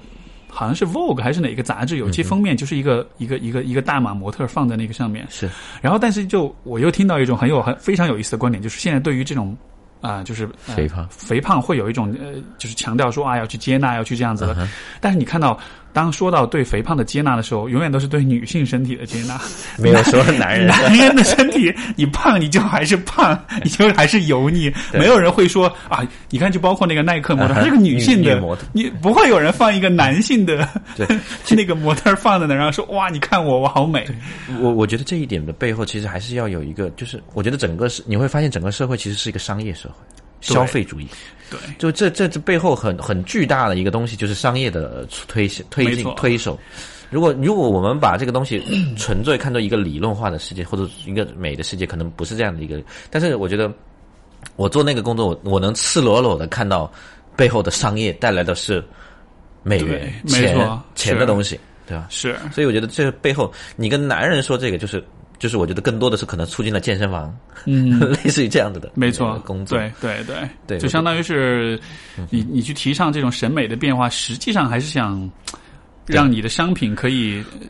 就是让让你的受众可以变得更广一些，可以有更多人愿意买你东西。对对对对，我觉得还是背后有大的一个商业利益的推动，推手在做在做这样的功课。没错，对，因为我们就像这里面谈到了一个，就比如中国的医疗可能也是商业的、商业化的，就是你怎么能能够医，就是我们当时想中国的医疗能不能就是很大程度上就是。就是比如说很便宜啊，或者是怎么样？但后来想，那这是一个商业的社会，你凭什么要求要求医疗免费呢？要求这个医疗很很大程度的去做这样方面的牺牲呢？是不可能的，嗯，对吧？除非你的国家一定到了一定的经济水平，才可能达到这样的一个地步啊。所以我觉得这是个消费主义的，嗯，对于人身体的一个推推动。我觉得这又是一个又是一个超级超级复杂的问题。就说到医疗的话，因为。我之前那个读大学，我学社会学，还专门上过课，就是专门写过论文，就是关于这个 医疗的公有跟私有制的问题。因为你知道，世界各地不同的国家，其实 大家的这个医疗体制不一样。像比如说加拿大，就是就是纯公有的这个医疗体系，Medicaid，但是它的问题就在于它效率非常非常的低。对，就我之前就朋友真的就是骨折了，去医院。就生生在那儿坐一整晚上六七个小时，因为去了之后，因为他医医生就会看说你有没有生命危险，没有的话你就先等着吧。对，等六七个小时，然后才会有人来看。就说整个医疗体系的那个效率是非常低的。在美国应该也这样。美国其实也是这样，但是美国是公有私有制，它是分开的，就是都有，你可以选。对，但是就就这当中其实就有很多的这个，我觉得是怎么说呢？是伦理上、道德上的一些一些取舍，因为你没你你纯私有化医疗的话。那会有很多人负担不起，是对吧？社会底层的人是负担不起私有的保险的。但如果你是完全公有的话，就像你说，要整个就是商业社会的规则是最透明的，就相对来说是比较透明、是比较公平的，而且它的效率是比较高，而且它的发展和这个就是因为商业社会追求是效率，对对吧？而效率对于医疗来说，我觉得确实还是一个需要，还蛮重要的。因为你像前段时间那个，嗯。人间世，你有看吗？那个纪录片没有。就它其实是讲，就是关于医疗体系的各个方面，讲各个科室的医生啊，讲这个很有趣一个纪录片《人间世》。然后它已经出了第二季了，我强烈推荐，因为那个片它其实你可以看到，就是现在国内的这个就是医疗体系所有的医生，因为他有一集是讲。这个就是关于血浆的问题，因为医院医院里面专门有一个科室是管这个，就是血库。对。然后有一集他专门就讲这个血库里面的这个医生，因为各个部门做手术都要找他们要血。嗯哼。但是你知道，这个现在献血人也不多，这个资源非常非常紧张。是。简单来说，就是 他们每天能够给出去的这个医疗用血的话，就是刚刚够。呃，是刚刚好、刚刚够的，是容不得一点意外的。就他每天，就他，你一天要相当于是你一天吃东西需要五块钱，你包里就刚好只有五块钱，甚至少一点，有四块九，少一点这样子，然后你会过得非常紧吧。然后就是，所以就你看到这样一个医疗体系的时候，就心里面其实还是也会蛮。蛮揪心的，因为就是所有人医医疗从业者也好，包括患者也好，其实所有人都在一种很紧巴、很是勉强能够过活的那样一种状态之下。那所以，这可能也是就是公有制的医疗体系，也许它就是存在这样一个问题，对对吧？所以很复杂，就你也不好不能说就是公立私立哪一个更好，对，嗯，所以很复杂，对，很复杂。我们从男人的身体说到了裸体，说到了这个消费主义，说到了这个医疗。是一个庞大的话题。嗯对，是这样的。嗯有一个，哎，对，其实有一个话题，就是是我今天来之前就想跟你聊的，就是嗯，因为我前面就就讲了，现在我最近一段时间就是比较关注的一个问题，就是关于男性，而且尤其是说从怎么说呢？简单来说，就是从男孩成长为男人这样一个过程。包括拥有家庭，拥有家庭是是，所以就是嗯，因为从男孩成长到男人的话，这当中就必须得涉及到一个问题，其实就是父亲的角色，对对吧？因为父亲是基本上他是怎么说呢？就在很大程度上，父亲是教你怎么做一个男人的这样一个人样板，样板。是对他可能不是，他肯定不是唯一的样板，但是总体来说。他在你生活中出现的时间是比较长的，他戏份比较多，是所以，当我们说到关于男人的成长的时候，我觉得肯定绕不开就是父亲这个部分。那因为因为你小孩儿，你就也是几岁来着？三我有好多小孩儿，对，呃，全国各地是呃，吧？没有没有 没有，我我在一般人的印象里会比较多。我我有三个小孩，然后六岁和三岁。啊，OK，那我我因为这也是我自己我自己个人经历，就是比较还暂时缺失的一个部分，就还没有还没有生没有生小孩，没有做父亲，但是就因为我的理解是，嗯。怎么说呢？一个男人要长大，是。他必须经历很多。你看，就像所有的电影当中，所有的有关这种成长的电影，其实都有这样一个桥段，就是你一开始生活在一个很简单、很快乐、很单纯的世界里，有一天来了一个危机，然后你被打得落花流水，然后你需要再去想办法，再去成长，包括寻寻找人指导你，对吧？像比如说这个，啊、很多电影都是会有一个师傅，有一个这样的一个角色。角色嗯。你像那个，我首先想到是《功夫熊猫》，是。就他不是你的亲生父亲，他但是他会给你很多指导，他让你知道怎么样才算算是能变成一个真正的男人，这样子会承受很多。嗯是，然后但就现代生活里面，可能我们就我的感觉是，男性像比如像我们这个年纪的男性，可能也不一定有那么多人可以指导你，所以好多时候我觉得像是自己在摸索。我我我不知道吧，就对于你来说，也许做父亲这个过程会不会像是一个，就这个过程本身也是一个师傅，他在教你很多东西。我我觉得是这样，就是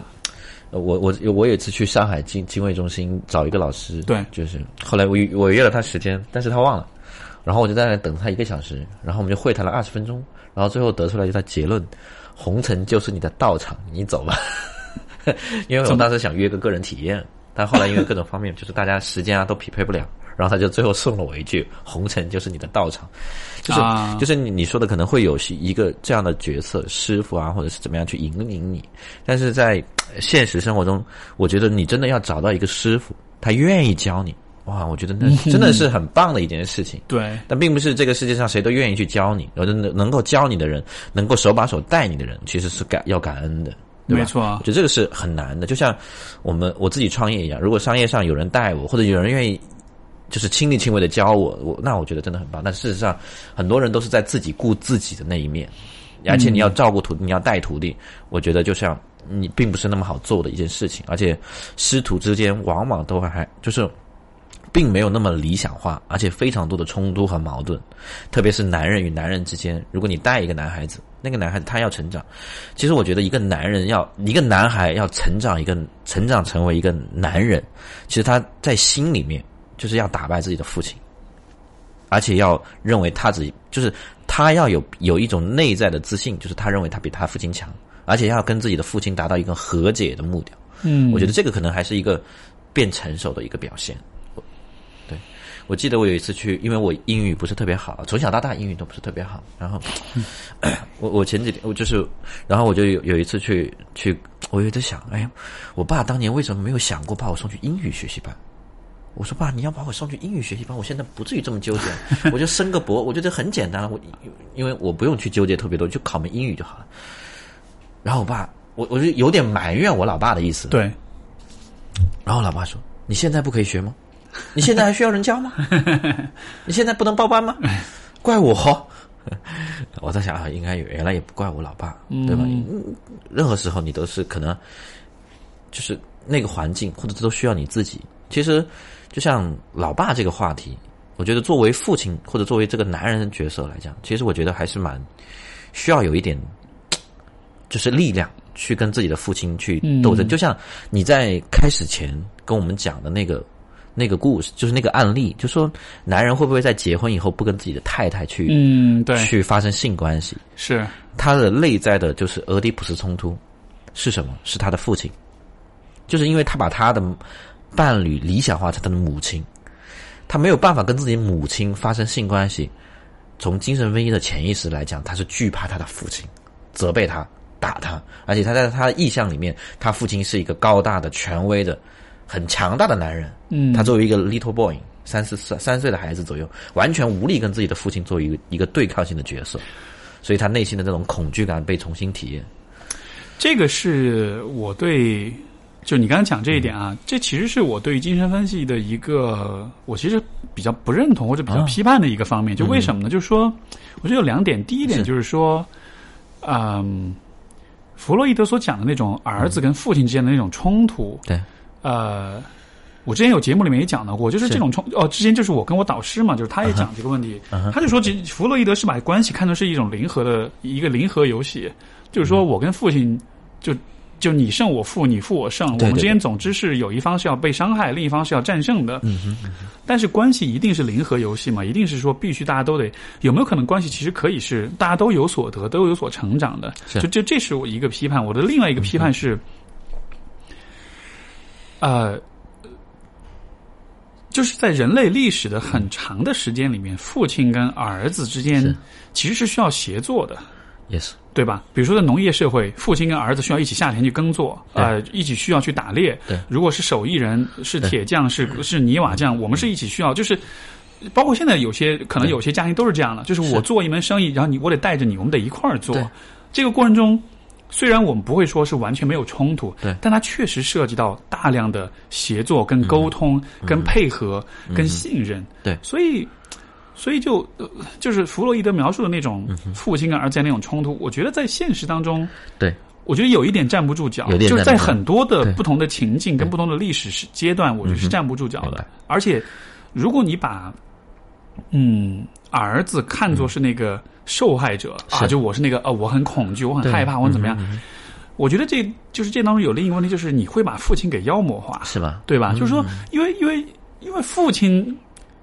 你需要从他那里学的，对你需要从他那里获得人格力量，你需要从他那里了解男人的身份跟自我是什么样子的。就他是一个模板，你得去模仿，对吧？如果你很怕他的话，我们我因为我就在想象哈，比如说我从小是一个很怕我父亲的人，对，那我又是个男人，对，那我长大了之后会发生什么？嗯哼，我觉得，我觉得第一就是我会不知道我自己要怎么样做一个男人，因为我。见过的最真实的男性的这样一个示范，是一个让我感到恐惧的，是一个一个一个嗯，这样一个形象。然后我觉得另外有可能发生的事情就是，啊，这会怎么影响我对于女性的态度？嗯哼，如果我很恐惧男性的话，嗯哼，有没有可能我对于女性就会有一种呃不加区分、不加选择的一种过度的？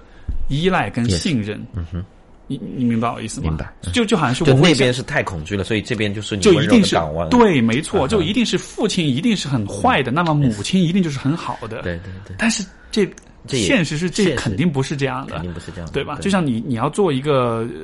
丈夫，在一个家庭当中和你的妻子维系一个家庭的话，如果你永远相信说啊，一切都是。啊，这个我老婆就是比我懂得多，她就是说的对，一切都是她的对。而且我觉得现在这种文化现象是很明显的，对，大家都会觉得说啊，老婆永远对。然后啊，你知道，虽然这个很多时候只是一种玩笑，但是我觉得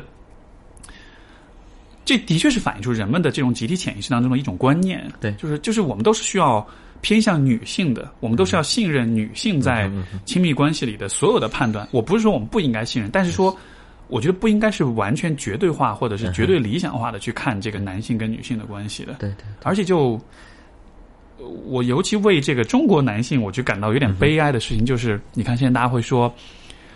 就是整主流主流的这个舆论，我觉得对男性是很批判、是很敌意的。我们会说大猪蹄子，我们会说丧偶式育儿，对，我们会说这个，就是对于男性作为伴侣、作为呃父亲。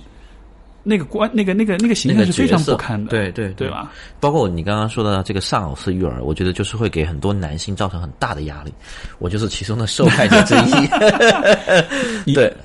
因因为因为我在想，哎，那丧偶式育儿，那我现在就是不是？然后我一看，这丧偶式妇儿会对于造成哒哒哒哒哒哒哒哒这么多影响，对是。孩子成长这么不利，对，哎呀内心被捅了好多刀。没错，然后，呃，这个工作是我在哪里做做了一个这样的工作呢？就是我在上海有一个老师是呃，就是德国的一个作为身体，呃，身体身心治疗的一个老师索尔曼，然后我也去上他的课，然后就是我们在做一个身体的接触，就很简单的一个练习，然后练习完之后，就有两个老师去就 share 他们对于呃这种身体接触是什么感觉。然后我跟同济大学的一个老师做这样的一个训练，然后那个时候我特别，我就跟那个老师，那个那个人在做这个训练的时候，我就告诉他，我说我特别被渴望抚摸我的左眼，OK，抚摸我的眼睛，左眼，哎、对，眼睛嘛为，什么是左眼就是眼睛。？OK，然后但是但是那个老师可能当时当时轻轻碰了我的眼睛，然后就过了。然后啊然后我就把这个这个讯息分享给那个老师，然后那个老师当时就就过来让我跟他做一个进一步的探索。其实这个就是心理学上的一个治疗一个环节。当时大概可能有四十多个人，然后他就问我，呃，他把他就把他就把让我靠到他的身体上，然后他把他的他的一只手扶在我的眼眼睛上，两只手扶在我的眼睛上。然后待待会儿呢，就进入了那个可能比较放松了的潜意识状态。然后他就问我你看到了什么？我就说我看到我女儿。然后他说 OK，你想跟你女儿说什么？然后你女儿会跟你说什么？啊哈，然后大概一个简单的对话，我就知道大概我会进入了催眠。催眠就是那个可能已经进入了催眠的状态，进入了我的潜意识。然后，然后他跟我说，就是我说我看到了我女儿，然后他说女儿要跟你说什么？叫爸爸，爸爸跟你说什么？爸爸我要巧克力。然后，然后大概就简单的对话，他说了一句话以后，我就大概就哭了。啊哈，他说你是个好爸爸，他跟我说我是一个好爸爸，然后我、啊大概我就抱着他那个老师哭了四十多分钟。但是但是你那句话非常有疗效，嗯，我是一一个好爸爸，是因为因为当时时我会就像你说那个上老师婚姻，我看到这样文章我就是，然后我就会觉得我对不起我女儿，对然后他对。他说那他那个老师告诉我一个核心观点，你女儿要巧克力对不对？我每次回家都给我女儿带巧克力对不对？OK good，你是一个好爸爸，因为你给了你女儿想要的东西，巧克力，OK good，那就是好爸爸。就是其实你对于做父亲这点，像是有一种非常深的愧疚和自责的。对啊，因为这个社会文化就是举举例来，他们会这么说，但实际上所有的男人内心深处他应该都知道这一点，但是他换句话来说，他也没办法，他也是被这个社会文化推动的。你社会文化还要求我们赚钱呢，没错，对吧？但事实上，这两者怎么去兼顾呢？我我我曾经听过一个，其实有点像是一个段子，就是我曾经跟几个咨询师聊天，然后有个咨询师他就是就是就是大概意思就是他就说，嗯他就说其实男咨询师跟女咨询师还是很不一样的，说说女咨询师嘛，你、嗯你不赚钱，你职业规划不，你好歹你你还有老公啊，是。说男的就出来就逼的，我觉得好多，我对对，我我非常认同你刚刚讲这一点，就是说其实。男性是被放在一个非常非常 tricky 的、非常有意思的一个位置上的，对吧？一方面，其实我们是被要求要去，就是就是社会对于男性的这个呃，你看现在大家会说所谓 toxic masculinity，、对吧？就不健康的男性气质，就我们会去批判这种有毒的、这种不健康的这个部分，会接受很多的批判跟否定跟质疑。但是另一个方面，就在这个社会里面，其实我们其实并不太有那种属于男性的那种情感模式，比如说关于，比如说男人们要怎么处理自己的愧疚感，是。像你刚才就你刚才这样子一个过程是在这样一个活动里面才有的，是是是，但是在生活中就，没有人能够对没有人能够那个你，而且很多时候别人是不理解你的，没错，没有人能够理解你的。甚至会觉得说啊，你个大男人，你那么矫情干嘛？但其实就男人是有很是可以有很深的负罪感、跟自责感、跟绝望感的。对。那这些感觉他也没而且？我们自己有时候在想，他妈的真没办法，而且你必须负重前行一样。嗯，没错。然后那个那个老师还，而且我觉得那个老师很棒，他最后又问了我一句：“哎，你为什么不愧疚你的太太？你太太也需要你，你只愧疚你的孩子，对吧？”很有意思，就是这种，就是，但是我觉得想，我在想，一个愧疚的男人，他真的能够照顾好自己的家庭吗？或者能够平衡好？带着这种愧愧疚的心理，你能够健康吗？你不能，比如说，你如果每次都觉得你愧疚你的孩子，对不对？然后你就会发现你会纵容你的孩子，他跟你要巧克力，给他带很多，他跟你说爸爸要这个要这个，你都会给。但是如果你是一个平常心，OK，爸爸给了你所有，其实你作为一个父亲的角色，其实很多时候是一个社会规范化的动作，或者说是一个榜样性的动作。你是你你可能就是要树规则或者讲讲道理，就你是有权威性的。对，其实父在心理学上，父亲就是一个权，就是有一个类似这样的角色，你就是要树这个东西。如果你一个父亲太过于纵容，那那那那那，就这这边的内容就垮掉了一样。是，所以所以你如果是这样的愧疚的角色，其实你又做不好父亲。而且，如果一个人是愧疚，他其实就是没有力量的，对呀、对吧？但是父亲就是说，他需要比如说对于男孩来说，那种人格力量是如何获得的？对，你也可以从母亲那里学，母亲也有韧性，也有这种就是恢复力，这种这种。对对对但是总体来说，我觉得男人的那个人格力量其实是来自父亲。但是如果比如说你的父亲是一个充满各种愧疚跟自责、对自我否定的一个人，他不可能给你很多的人格。对对对，也也不可能，我觉得也不可能在你的亲子关系中，在你的家庭中做得很好的一个角色。没错，因为这是我自己的体验。当我当我不会觉得我愧对我的妻儿的时候，我觉得我能够更好的跟他们去相处，没错，对吧？我我不会给我，因为我每次带更多的巧克力，我老婆会说我，你又带那么多巧克力干嘛？当我只带很克制的，每次只带三块的时候，OK，满足了孩子，就是对就是瓜家庭关系也就会和谐去。而且关于这种愧疚，我觉得有一个更、怎么说呢？更可怕的点就是，就是愧疚其实是对于外人来说，愧疚其实是个很好的工具。是，就就比如说两口子吵架，对吧？这个女的要要让男的听她的，要让男的就低头顺从，就攻击啊，就让你就就羞辱你，就让你感到愧疚，让你感到你你不行，你很糟。对对。而人的确又是这个，其实都不分男女，就是任何人在感到愧疚跟自责的时候，他其实就会失去自己的判断，对的，他其实就会失去自己的立场。像之前我有另外一个，就是讲到说那个，啊、因为我之前我的微信粉丝群里面出了一个事儿，就是有这个有一个男的，相当于就是 PUA 吧，他在我那个群里面就加了好几个女生，然后就是后来有女生来跟我投诉说被他情感操纵，包括有这种嫌疑，就是说可能是有。骗财骗色啊，这样的一些事情，对。然后当时这事儿发生之后，我其实当时特别气，然后我就说，因为他其实有点利用，就是说这个啊，大家都是粉丝群，就你知道，就比较容易信任彼此。但实际上就是他可能其实是，然后就是我一那一段时间也是有在就是跟不同的人去对话，包括跟有一些被受到影响的这些人去对话，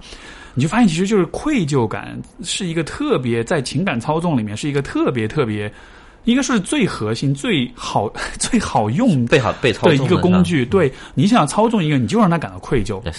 他一旦愧疚了之后，他真的就会变得非常的顺从，就他他就会觉得你什么都是对的，然后所以就我觉得可能就是对于比如说父亲，对于呃老公，对于丈夫就是这样一个角色。对对有的时候你你确实比如说没有花很多时间陪小孩，然后你的太太或者是你的家人，也许又为了让你更加听话，他又强化你的这种丧偶式育儿，去去去批判你。对，那你想想看，当一个男性他感到愧疚的时候，他会有什么样的反应？因为首先，愧疚是所有的情绪当中，就是那种带来不适感、痛苦感是最应该是最强的，最强的对吧？像愧疚、后悔这样的情绪，应该是最最最强，它比一般的疼痛还要强，对对吧？那你想，作为男性。女性处理情绪的方式可能更多是寻求社会支持，男性会怎样做？就要么是自我麻痹，对自我麻痹，就不想忽视，忽视要么是通过借助某些外界的，比如说酗酒，酗酒、抽烟、抽烟赌博赌博，对还有还有还有一种可能性就是，这当然可能会比较少，但就是会陷入绝望跟抑郁，对对对，对吧？就是总之自我就是攻击嘛，自我攻击，总之就是这么几种不同的可能性。对，但是每一种的结果都是不好的，不好的，对因为都是自我毁灭性的。就像是说，女性处理愧疚，她可以有她一种相对比较健康的模式。我我找朋友聊一聊，我找闺蜜这也聊一聊。是女性心智比较成熟的一个方面。男性在遇到这种东西的时候，很很多是往自我内在对攻击走。所以，所以，嗯，我我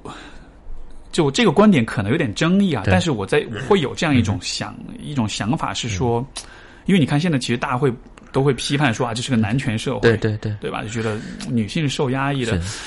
可是，我觉得我的疑问就是，为什么在这样一个所谓的男权社会里面，男人其实是没有办法用更健康的方式生活的？其实是这样的啊，我觉得这是一个男权社会，但同样也是男人也是自我一个受害者。如果这是一个女权社会，其实女人、女男人是会被爱起来的，男人会保被保护起来的。这个男权社会只是服务了一部分稍稍顶尖的那种人。对，我们根本，所以我们这种男性根本在这个 这个环境下，其实就是被压迫的，所以所以就是被剥削的。是的，所以说就这其实跟性别就没有必然关系了，它最终其实是一个。消费主义、资本主义社会，它是一个跟资源、跟价值，男女都是受害者的表现，而且男人在里面受害了，其实他还不知道。很多男性，我觉得在这样的一个文化中去受害，或者他，他就比如说这个社会既要求你育儿，又要求你这个赚钱，还要你你还要你干嘛干嘛，其实这个对你都是剥削啊，没错，对你都是压迫啊，你都不知道站起来去反抗，而且你还不自觉的被他们这种文化所。所感到愧疚，而感到难过，而且就 自己自己的健康啊，所以所以就我觉得这这可能是我对就是这种对就是男权社会这种批判，我觉得就是我在观念上在在呃就在道理上，我其实不太确定我们这是否是一个适合的去理解社会的角度，但是至少我觉得从比较人的层面来说。我们非常的提提倡，比如说就是男权社会或者批判男权社会的时候，我觉得对于很多普通的男性来说，他其实就是就是在家庭之外又多了一层对男性身份的一层批判。对，就是你是个男的，你就是压迫者。对，但是你想想看，就男性在关系中，在家庭中。他其实已经受到很多的批判跟指责，对，丧偶式育儿也好，这个啊就很多了，大猪蹄子 whatever，就很多这样的一些说法。然后这个时候再加一层更更更抽象的、更概念化的一层批判，就是 OK，你是压迫者，因为你是个男的。OK，所以就我我我不能说，就我没办法去呃判断和证明这是否是一个合理的角度，但是我可以看见一个很明显的一个一个一个一个作用，就是这会让很多的男性对于自己的身份。有更深的愧疚感，而我们显然是不希望社会当中充满了很多很多的对自己感的身份感到羞耻、感到愧疚、感。到自责的男性的，因为在家庭的角度来说，他们不会是好的爸爸，因为他们会缺乏人格力量，他们会没有办法教会自己的儿子如何做个男人，而儿子不知道怎么做男人，他长大之后他会继续延续之前的模式，他会继续做一个。就是所谓的丧偶式育儿的一个男人，对吧？就你为什么会所谓就是丧偶式育儿？一方面当然是忙，但另一方面有有没有可能是因为你不知道该做什么？对，就是你面对孩子，你是很你对自己是感到很羞耻的，因为当你想要教他一点什么的时候，你想现在的一个一个朝九晚五的一个男性，他跟他能教孩子什么？我觉得他真的教不了太多东西。也许讲个故事都很难。对，讲故事你当然你讲故事你可以买书来讲什么的，就你有些东西可以通过消费来解决，但是。你说从人对人的角度来说，我真的觉得很多男性没法教自己孩子他的东西，因为你你的你的工作可能是一个，就就挺无聊，或者说是一个挺没有意义，一个纯粹是为了逐利的工作，对吧？甚至说你可能自己在这个工作当中，你都很多节操、很多观念，你其实都是觉得是是是是是在做亏心事的。对对，这些东西能教孩子吗？不行，对对吧？OK，那在你的生活之外，你能教他什么？那也许你会说啊，我教他点兴趣爱好啊，或者什么的。那现在现代人男性对吧？你又有多少时间去有兴趣爱好？你有多少时间去做一些让你自己能有成就感、有自豪感的事情？那这你你拿什么去教小孩？所以就就是当我们讲到比如说丧偶式育儿这样的说法，我觉得就首先这说法本身其实就让我感到不适，因为就你你你你是对于男性这个嗯，虽然说肯定每一个家庭每一个父亲他的具体情况不一样，是，但是出发点不应该是说我先给你加一层。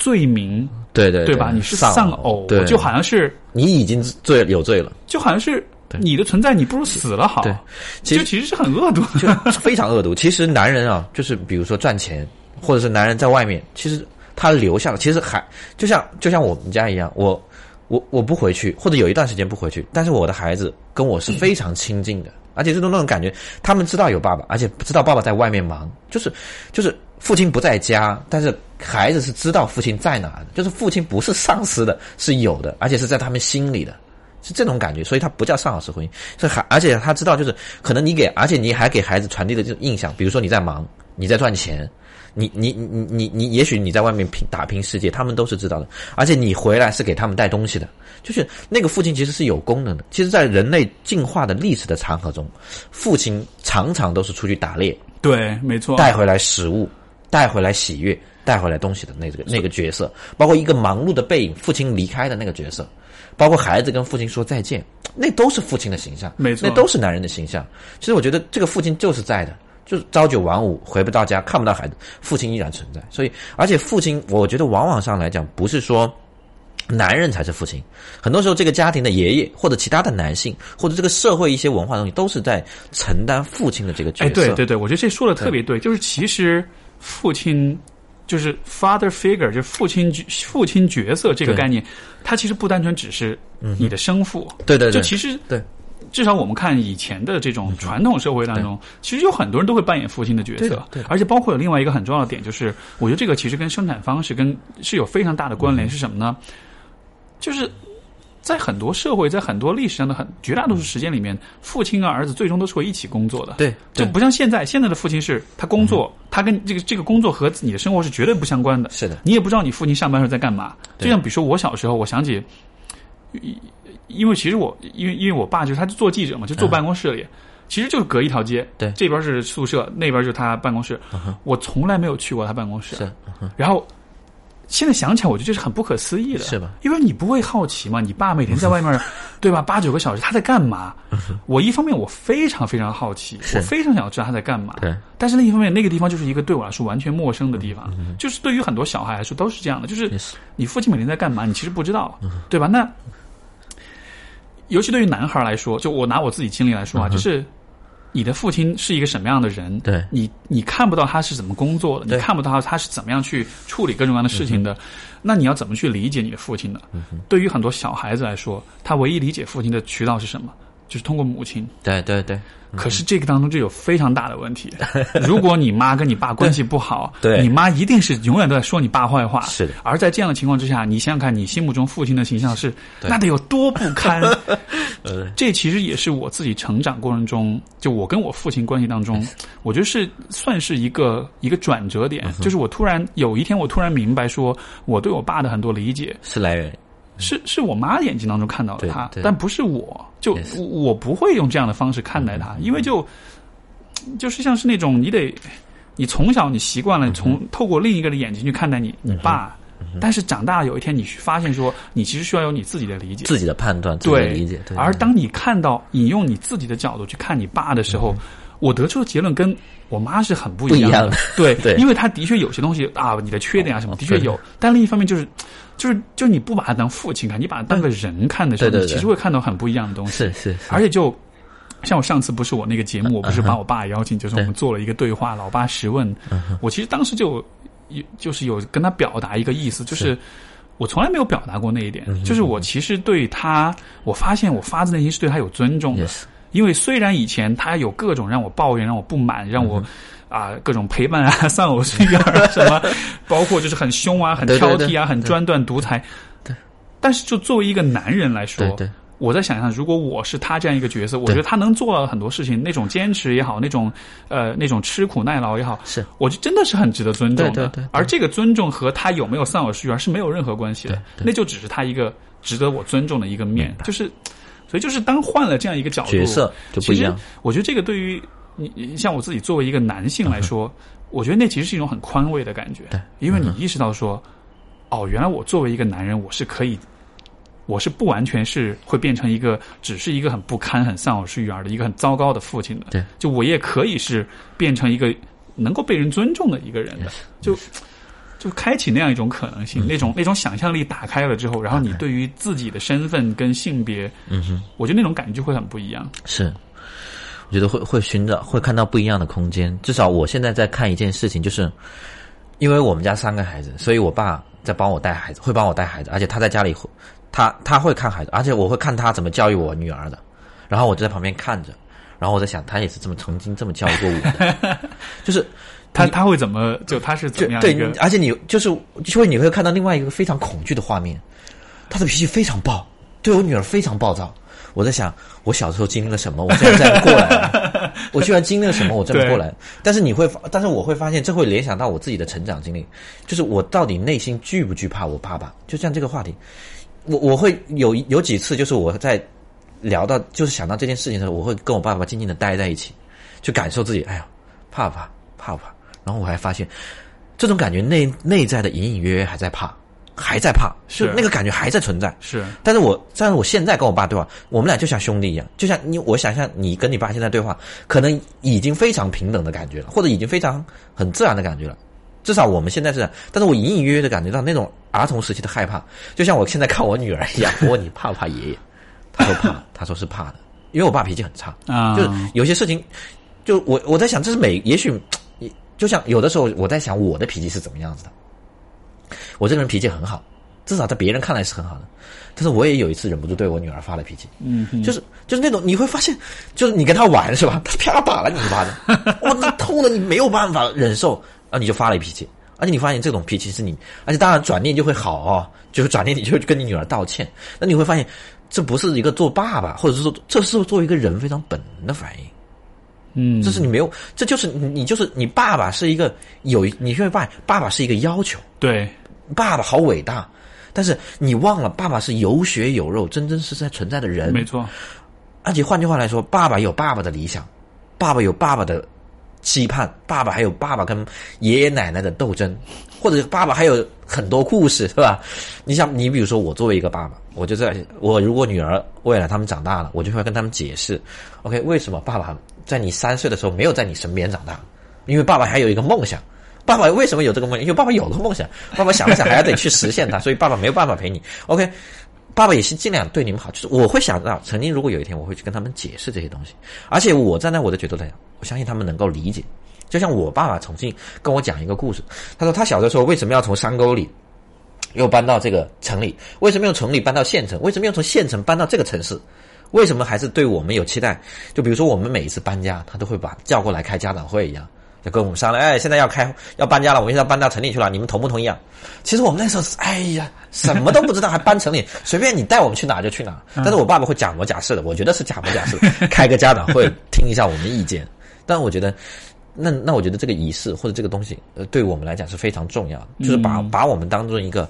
这个家里的一个成员去尊重你，对。但是，但是后来我们这也是这也是我整个家庭，我会感觉父亲他们母亲他们非常尊重我们，即使我们什么都不懂，即使我知道我们说反对有效吗？反对不搬家，反对要住在农村，不可能的。父母说要走，那肯定跟着父母整个去走。然后，其实我再去反观我父亲的时候，我就会发现，其实。站在孩子的角度，就是我现在我自己爱去爱自己的孩子，你会发现真他妈是无条件的，真的就是你你没有想过说要干嘛要干嘛，你但是你会发现你被你的生活所牵绊着，你没有办法好像是说全然的去满足他，而且似乎这种不能够很好的满足你的孩子，对于孩子成长是有利的，嗯。你会发现，如果当你全然的、所有的无条件的，特别是在三岁以后啊，就是可能三岁之前要全然的去满足，特别是在之后期，你全然的去满足他，其实对孩子成长并不有利。对对，当我的孩子，当我女儿六就是前六岁了，她已她再跟我说爸爸，我要买这个棒棒糖的时候，我一定不就是会跟她讲道理。但是她三岁之前说要点什么，我还是会给的。但是她现在跟我要棒棒糖，站在那里不走，我马上扭头就走。对。就不会再理他了，就是就就这些东西都是会作为一个，就是如果那个父亲的位置没有去站在更正的位置的时候，他他就可能会觉得对于这个孩子成长并不并不有利。这其实就是我们刚才说，就是作为父亲，就是那种或者作为一个男人，其实你内心深处可能是藏着一些很深的对。自责跟愧疚的，对对，你对自己的不认可，包括就是你对于你父亲的不认可，而且我觉得，呃，就是其实。男人从作为一个男性，就是你对你父亲的理解，从你妈的视角变成你自己的视角。对的，就我觉得，如果你一直还是从你你妈的视角去看你爸，那么结果就当你走入婚姻的时候，就像你刚才讲发脾气这件事情，如果比如说你爸像以以前脾气一直不好，然后你就想说啊，我以后一定要成为一个绝对不发脾气的爸爸，就很其实很多人是这样，很多人是这样的，就是我以后一定不要像我爸妈那个样子去怎么样怎么样怎么样。但是，当你这样子去做的时候，这真的是对孩子是好的吗？如果你从来不发脾气的话，在孩子心目中，你就是一个软弱的人，你是一个没有人格力量的人，没没有原则。而当你是这样一个人的时候，虽然看上去孩子好像暂时是啊，会很任性，会很很自在，很怎样。比如说，如果你是儿子，对吧？他长大之后，他也需要成为一个权威啊，成为一个负责任的人啊，成为一个就是呃。包括女孩其实也是一样，就是是也需要成为一个有自尊的人，也需要成为一个在呃别人欺负他的时候需要露出牙齿的人。对对对，那那他怎么做到？因为他从你这里得到的示范是永远不生气，对对，所以就好像是看上去好像这是一个呃纵容跟溺爱孩子，就看上去就好像是让人觉得良心上比较比较好受，但你没有看到那个真正的那个点是在于你对于父亲角色的理解。对，是从你妈的角度来的，而对于你妈，就是就是就是做伴侣和做父母，这其实是完全不一样的完两个概全不一样的，念对。吧？对。两个人在婚姻关系里会有争斗，会有这种权利的这种争夺、博弈，嗯。所以说会用上各种套路。对对对。但。是这不代表做父母也是要你对孩子是要用同样的这这种方式。其实这一点，你你说到的这一点，其实我们会发现，孩子是通常是这个两个人伴侣关系中的，有时候是他会变成一个受害者，而且有时候他会变成一个就是受气包，他从中间夹在从夹在中间。啊、有一种说法是，孩子是亲密关系中的小三，孩子是亲就是伴侣关系中的小三，说的就是这个孩子。其实有的时候。伴侣关系里面，很多人当出现了孩子的时候，父母会把更多的精力投注在孩子的身上，更多的爱给予了孩子，同时你忽略了你的伴侣关系。同时，但是这个更过多的关注到孩子身上，其实对于孩子成长并没有有利。孩子有的时候就是需要自己去玩。我老婆经常叫我回去，不是让我陪孩子，让我陪她，而且经常跟我说不要带孩子，不要带孩子，不要带孩子。开始我还不能理解为什么不要带孩子，我回去除了陪，就是可能内心啊，就就像那个老师问我的，你为什么愧疚孩子不愧疚你老婆，对吧？我们的内心就更多的像愧疚陪孩子，对，但是我老婆跟我说陪我，OK，那就陪他。是 所以你会发现，这个时候其实其实你会发现，孩子真的需要那么多父亲吗？其实有的时候孩子不需要，孩子就需要你，你忙你的，你干好你的。有钱的时候你要给钱就行了。对，就是就是就是说，当你在呃。如果你是带着愧疚感去对。把所有的精力都放在孩子身上的时候，是。其实孩子就没有看到你作为一个伴侣是怎么，去跟自己的伴侣相处的，没错对，但这其实是非常宝贵的的。一个部分，因为这是没有人可以教会他的。就像就像有一个呃，就像我们如果在就是这我们性教育的观点啊，就是比如说你你在青春期的时候，你要跟孩子去谈如何处理恋人，如何选择恋人，一个好的家庭就会告诉孩子，我为什么当初选择了你妈，对，我为什么当初选择了你爸？因为孩子是真真切切看到父亲的相父母的相处，那我看到了爸爸身上的优点哦，OK。他有什么样的缺点，但是我依然喜欢他，依然接纳他，依然愿意跟他组成家庭，这就是我选择一个伴侣非常重要的模式。这给男孩女孩都是同样的启示和道理。我是为何选择你现在的伴侣，这都是作为一个孩子他恋爱的模板。对嗯，这就是这个这个在这个在就是心理学的研究上，其实是非常清晰的。就是不管是男孩还是女孩，你你跟父亲的对呃，而且对于女性来说，你跟父亲的关系好坏是会直接影响你成年之后的对亲密关系的对。嗯你跟母亲关系好坏，其实反而是不影响，但是跟父亲关系好坏，这个是非常非常强的、明显的，非常明显的这种关联。对的确是如此。我觉得就，所以就是这种从母亲的视角，从夫妻关系的视角，因为刚刚你像说，就是小孩是这个，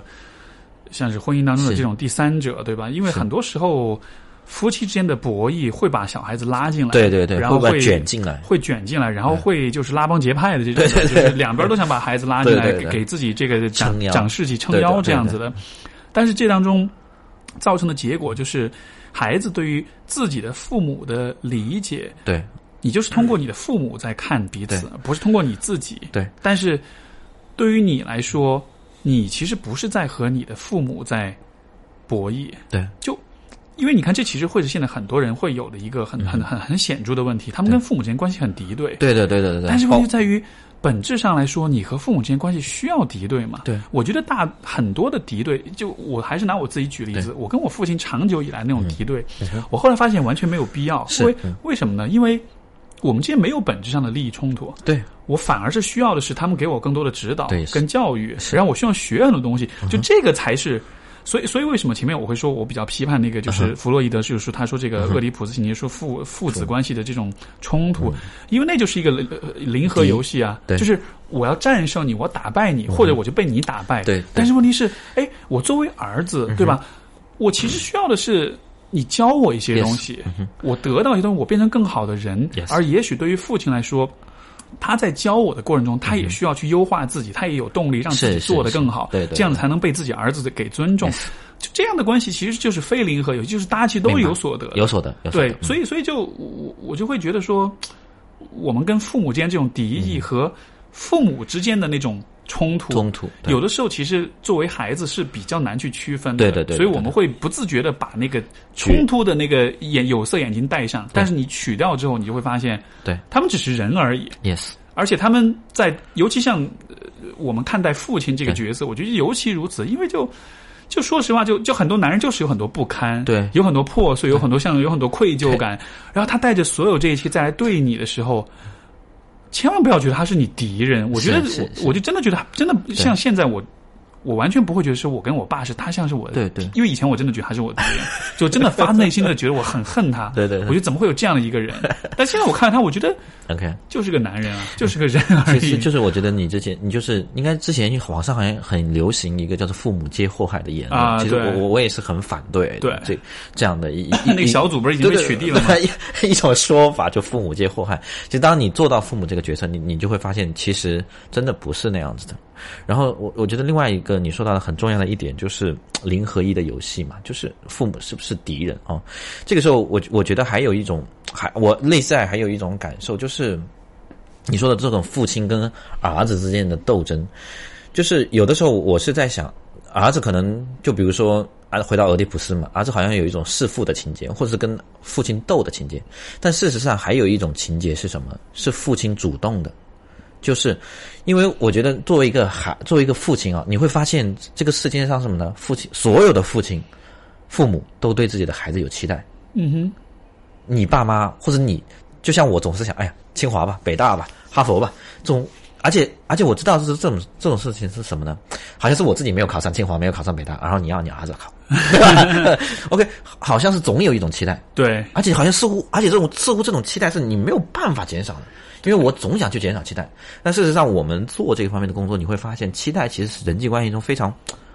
微妙的小暴力，因为你你对他有期待，然后呢，他如果达不成期待呢，你就会失望，对吧？同样，你会回到你孩子身上，你你我回到我孩子，我希望到底希望他什么？希望他考清华吗？No，希望考北大吗？No，希望他更好的钱？不是，我我好像有一种希望，就是希望他健健康康、快快乐乐、平平安安。但这也是一种期待，啊，这也是一种期待。你会发现，他就没有办法做那些自我毁灭的事情了。你没有办法，你乎似乎没有办法对一个孩子没有期待，而且你会发现，你有了孩子之后，你会有一种各种焦虑感。他出生的时候，你就会担心他是不是少胳膊缺腿的，对吧？他怀孕的时候，你就会担心，哎，这也不能吃，那也不能吃，你会，你会，你会自然的会想，哎呦，是不是基因有问题？你就各种担心，而且这种担心是你好像是没有办法控控制的。为什么要控制呢？我觉得不行，就就就对，但是我我我，但是我在想，其实这种期待对于孩子的成长是否是真的有利，嗯，或者他对他的健康是否真的有利？我这是我想的。而且我回到了这个，就是长大跟父亲之之间的一个关系中来，我有时候觉得，就是我内在在做一件事情，就是我在自己跟自己的工作，就是我必须要做一件事情，我就是要相信我的孩子，他会健康，他会快乐，而且他会幸福，而且他会，比如说我对待他那些期待。就像，就像我在这样想的，如果我们现在能做的是什么呢？就是我老婆经常跟我说一句话，当然我们俩在教育观念上有冲突啊。就比如说她经常吼孩子、骂孩子，我我就说你能不能好好跟孩子讲话啊，对吧？但是她完全是另外一个角色，不是吼就是骂。然后我就说好好讲话好不好？OK。然后她她说你教育你的，我教育我的，我们俩关键的是做好我们自己做的事情。就你不用，我不用干涉他的教育方法，他也不用干涉我的教育方法。而且，就是当我们做好自己的那个角色的时候，他他认为孩子自然而然的就会学会到怎么样去成为一个健康的人。后来在想，我在想，你看我父母是这样子的，我也今天能够很幸福快乐的生活下来。我相信我跟我老婆已经在我父母的基础上，我们能够很健康快乐的生活下来。那我我必须要有理由的相信我的孩子在这样的一个家庭环境中，他可能会也会幸福快乐的生活的。嗯，所以我觉得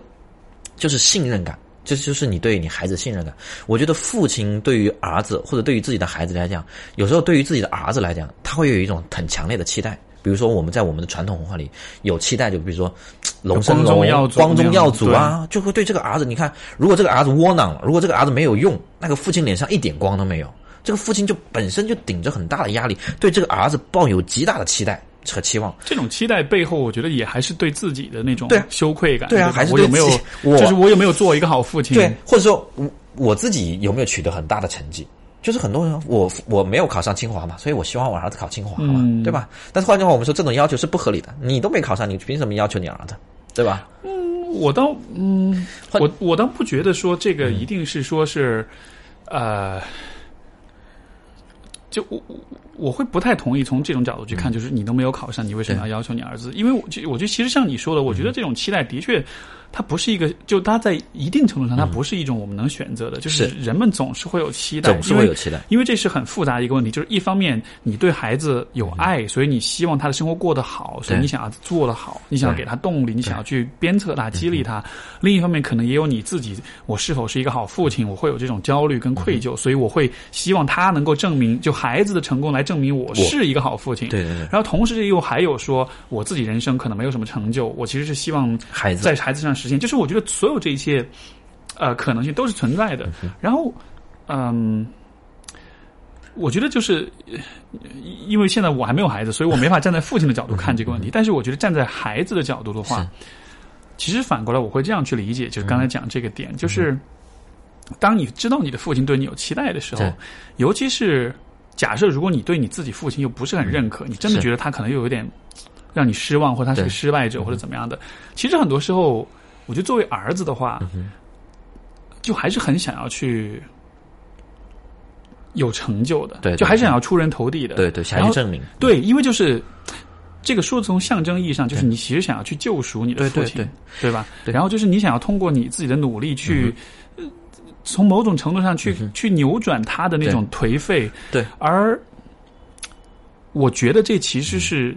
因为这个儿子是爱父亲的，对。这其实是儿子对父亲一种爱，就是我我爱你，我想要拯救你，我想要救赎你，对，你在我眼中对。令我感到失望，或者你缺乏你没有成就，或你像一个失败者，所以我我要成功，或者我要去我我在救赎你，对，没错，所以这种这种期待，嗯，我不知道，就是可能每一个父亲他是出于不同的原因和动机表达这种期待，但是我觉得对于孩子来说。我觉得我们是可以在一定程度上接受这种期待的存在的，当然，因为因为因为这是一种，这就像是一种还是创造一种两个人之间情感连接的一种方式，就是就是完全没有期待之后，就会觉得 好像好像缺了点什么，没错。而且而且我们在咨询中你会发现，很多人他他好他好像有一种说法，就是我在一辈子都在满足父亲的期待或者母亲的这种期待。那这种就是好像一个人他没有办法活出自我的那个感觉，但事实上这里面会有，我觉得我爸爸做了一件事情。当我在我高中的时候，到高三的时候，到我特别在我读大学的时候，我我爸爸已经在不帮我做任何决定，在不帮我做任何思考。他说：“你已经读了这么多书，你已经有了这么多东西，你自己看着办。我你我相信你，你自己看着办。对你你自己觉得应该怎么走？他已经就我我有一种隐隐约约的感觉是他在。”他在他他在相信我，他把我再把我往前推。OK，你往前走吧，啊，你你往前走，这种感觉。但是我隐隐约约感觉到他现在还在跟我做比较。比如说我们在上下楼梯，说儿子，你看我现在都比你扛得多 啊，你比我扛得多，你比我扛得多。但是这种父子父子之间好像在做男人之间的比较的时候，我会发现，在有些时候，他让的那个动作就会让我很舒服，他让我争的那个动作。其实我也是故意，我我也我也就在让你了，对对，那个力量的比较，行吧？你说你强，就是老当益壮嘛，我还要证明你年轻，对吧？而且他有的时候还跟我说，你看我处理了这么多事情，他觉得他很棒，我觉得你嗯很棒，很棒，是很棒，对不对？但是在我看来，也许还不够，但是我内心会去让他成为那样的一个角色。是。然后我记得我小的时候，就是比如说我考研，我就会问他我要不要选择这个人类性学，他当时也就给我的反应，哎，你能找到工作吗？我就说，我我我就告诉他，我说 不行，我就回家卖安全套嘛。然 后他说啊，那行吧，你自己选吧，对吧？当我当我要选择，比如说到大学学什么专业的时候，他就跟我说，他要不要学电力？因为当时会有这些想法吗，孩子们。我说老爸，我小时候被电打过，现在学电力我痛。我说不要学电力，那学那那你想学什么？我学学谁生物。他说好吧，你选你自己自我选择。我觉得这里面最大的感觉是，父亲开始信任你。开始去去支持你，我觉得这个动作其实对我的成长来讲，就是到我可能到了高中之后，我爸就不再对我的生活做更多的干涉，给予更多的是支持，给予更多的是信任。OK，那我我好像就达到了另外一个，就比如说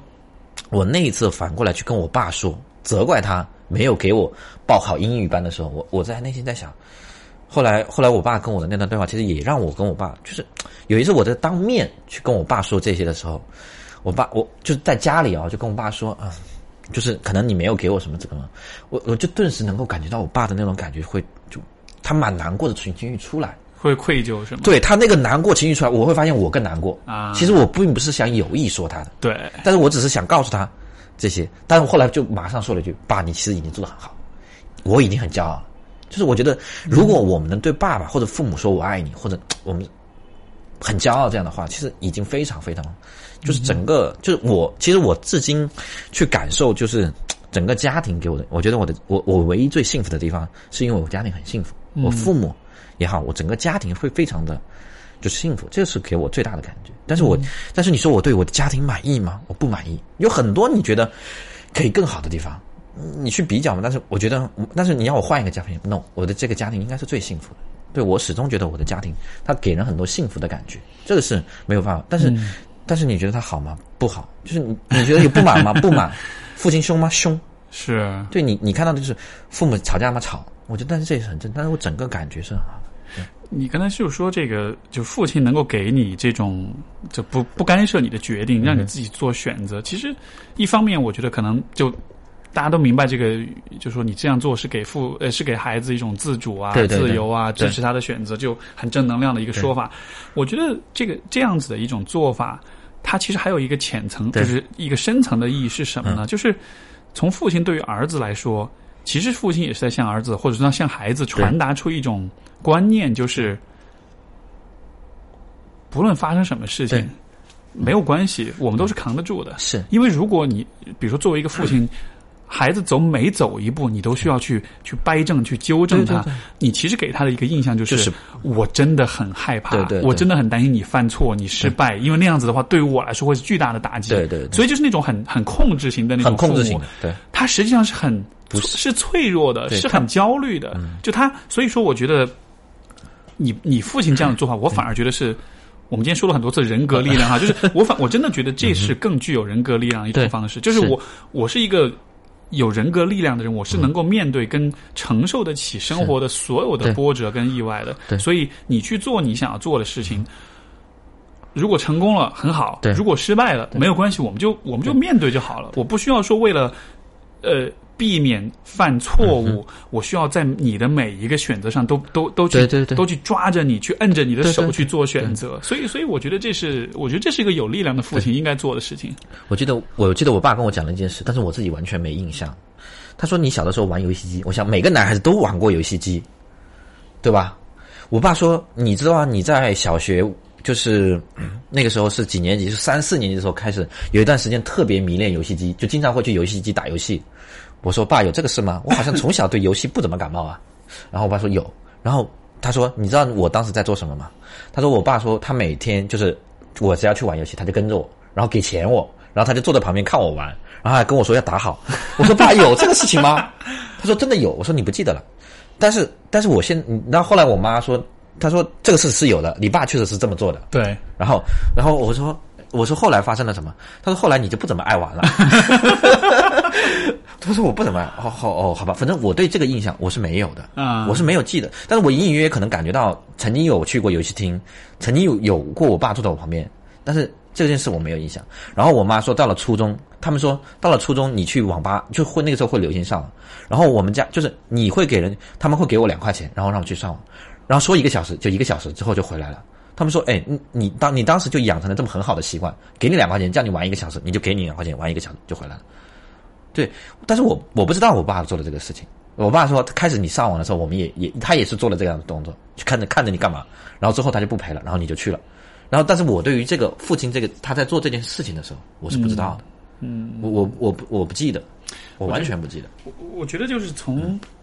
其实不管是做父亲也好，做母亲也好，包括我觉得，就比如说我们的听众，有一天也都会做父亲或者母亲，对吧？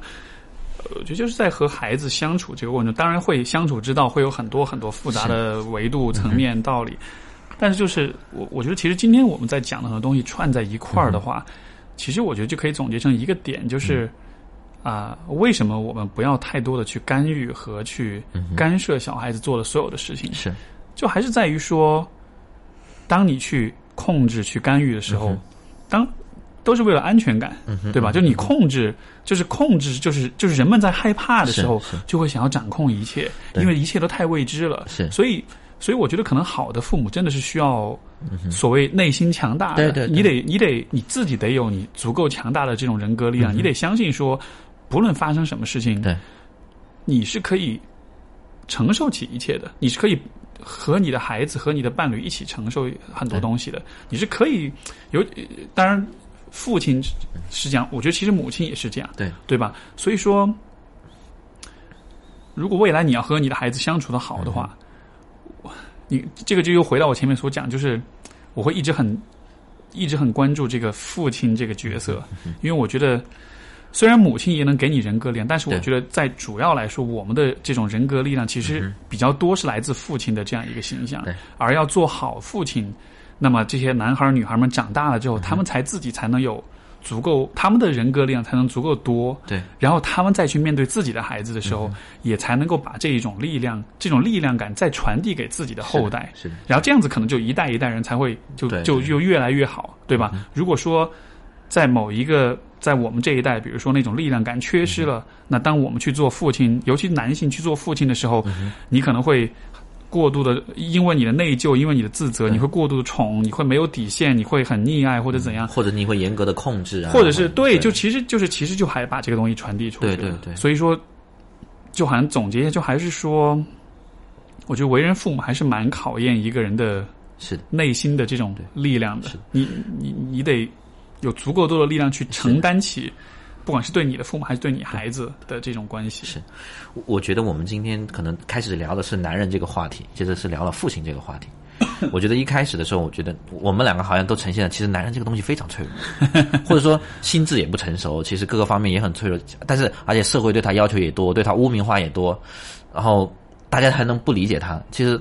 很多时候，其实我们可能说要关照男人，对更多的理解男人。很多时候其实要支持男人，或者是更多的同理心吧，去去看看到一个男人非常不易的那那一个那一个面。我觉得就是现在这种观念，可能还是我的感觉啊，可能是比较多，还是有点，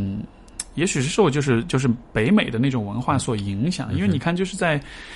很多这种北美的这种电视、电影，然后包括就是广告当中，其实父亲很多时候都是一个很蠢的形象，很笨拙、很蠢。你像很多那种就是家庭用品的广告里面，父亲永远是那个坐在沙发上看报纸的那个人，对对对。永远不做家务，也不知道洗衣服要怎么洗，也不知道这个。这都是那样一个很，就是父亲在北美的这种文化里，他逐渐成了一个被嘲讽的对象。对，但是实际上，如果我们纵观人类的历史的话，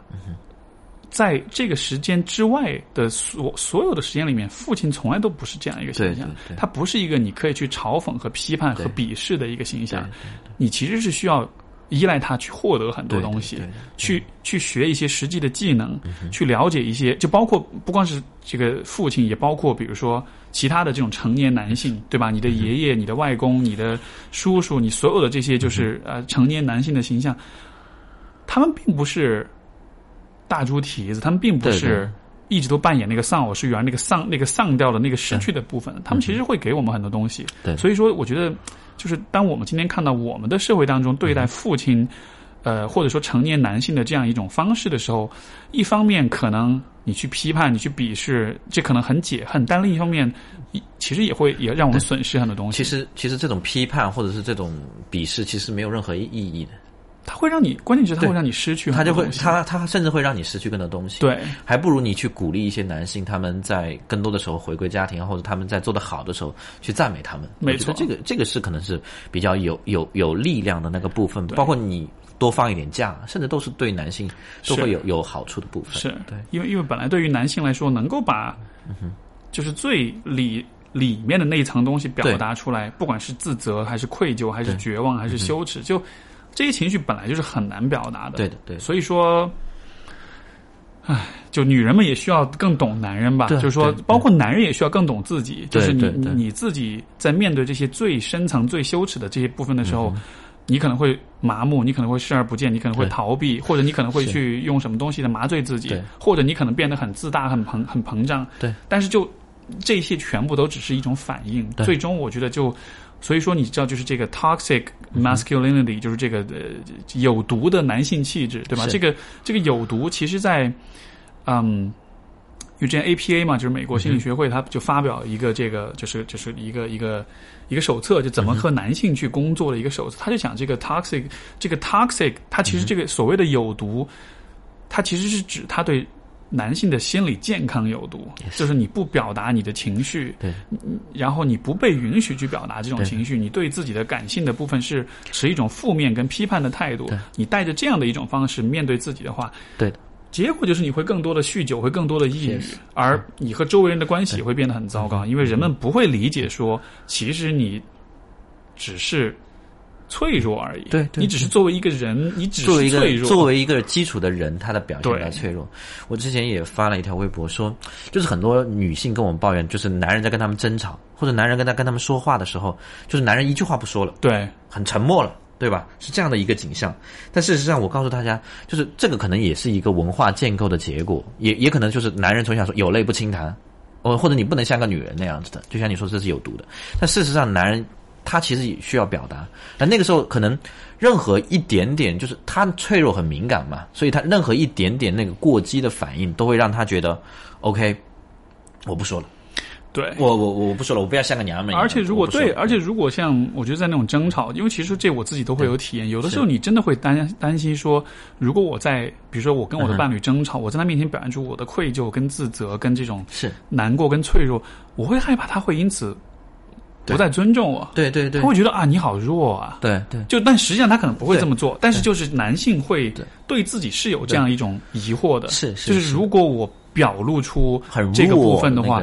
对啊，因为大家现在对于男所谓的男性气质的定义就是就是 tough，就是坚强，就是冷酷。对，所以像我们像我们的文化当中，就是父亲永远都是严父这样一个角色对。但我其实很讨厌所谓严父这样一个说法，因为当你说父亲是一个严父的时候，你其实就在剥夺他表达他自己情绪的那种表达他情感的方式，对，就好像是你表达情绪是一个跟你这个角色人设不符的，所以你不应该这么做，对。吧？就我因此对你就就失去尊重，或者我就失去认可，但是就很这就很荒谬。实际上，如果能够把自己的脆弱的一面表达出来，而且能够寻求好帮助，我觉得这真是一个强大的人的表现，因为他能够正视自己弱的那个部分。没错，很多男性呢，我就觉得就是还是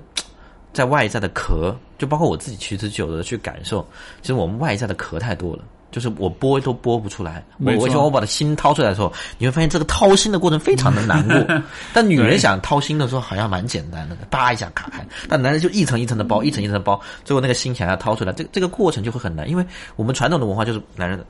穿着铠甲的，对，而且很多时候就是我觉得就是男性会习惯不去看自己。对的，就是不了，你不看你就不了解，对当你不了解的时候，有的时候你想表达你都表达不出来。男人的更多的好像是在向外的去对去探索，他他往内看的特别，有的时候就会是发现身边的男性他们对内在的东西看得太少。对，像像我，这是我昨天晚上刚发生的事情。我跟我就是我跟我女朋友我们出去吃饭聊天儿，反正聊了一个什么什么事儿，然后她就给我，就我在聊我我刚刚说了一些想法，然后她就开始给我很多建议啊这样子，然后当时就很不爽，我就生气了，生气我就闷着不说话了，然后然后结果你就她就反正就鼓励我说啊你就讲啊就沟通啊这样子的，然后后来我就跟她我坐那儿其实沉默了半天，因为我就他以为我生闷气，其实不是，我是在很努力地在想我到底在我脑子里到底想什么。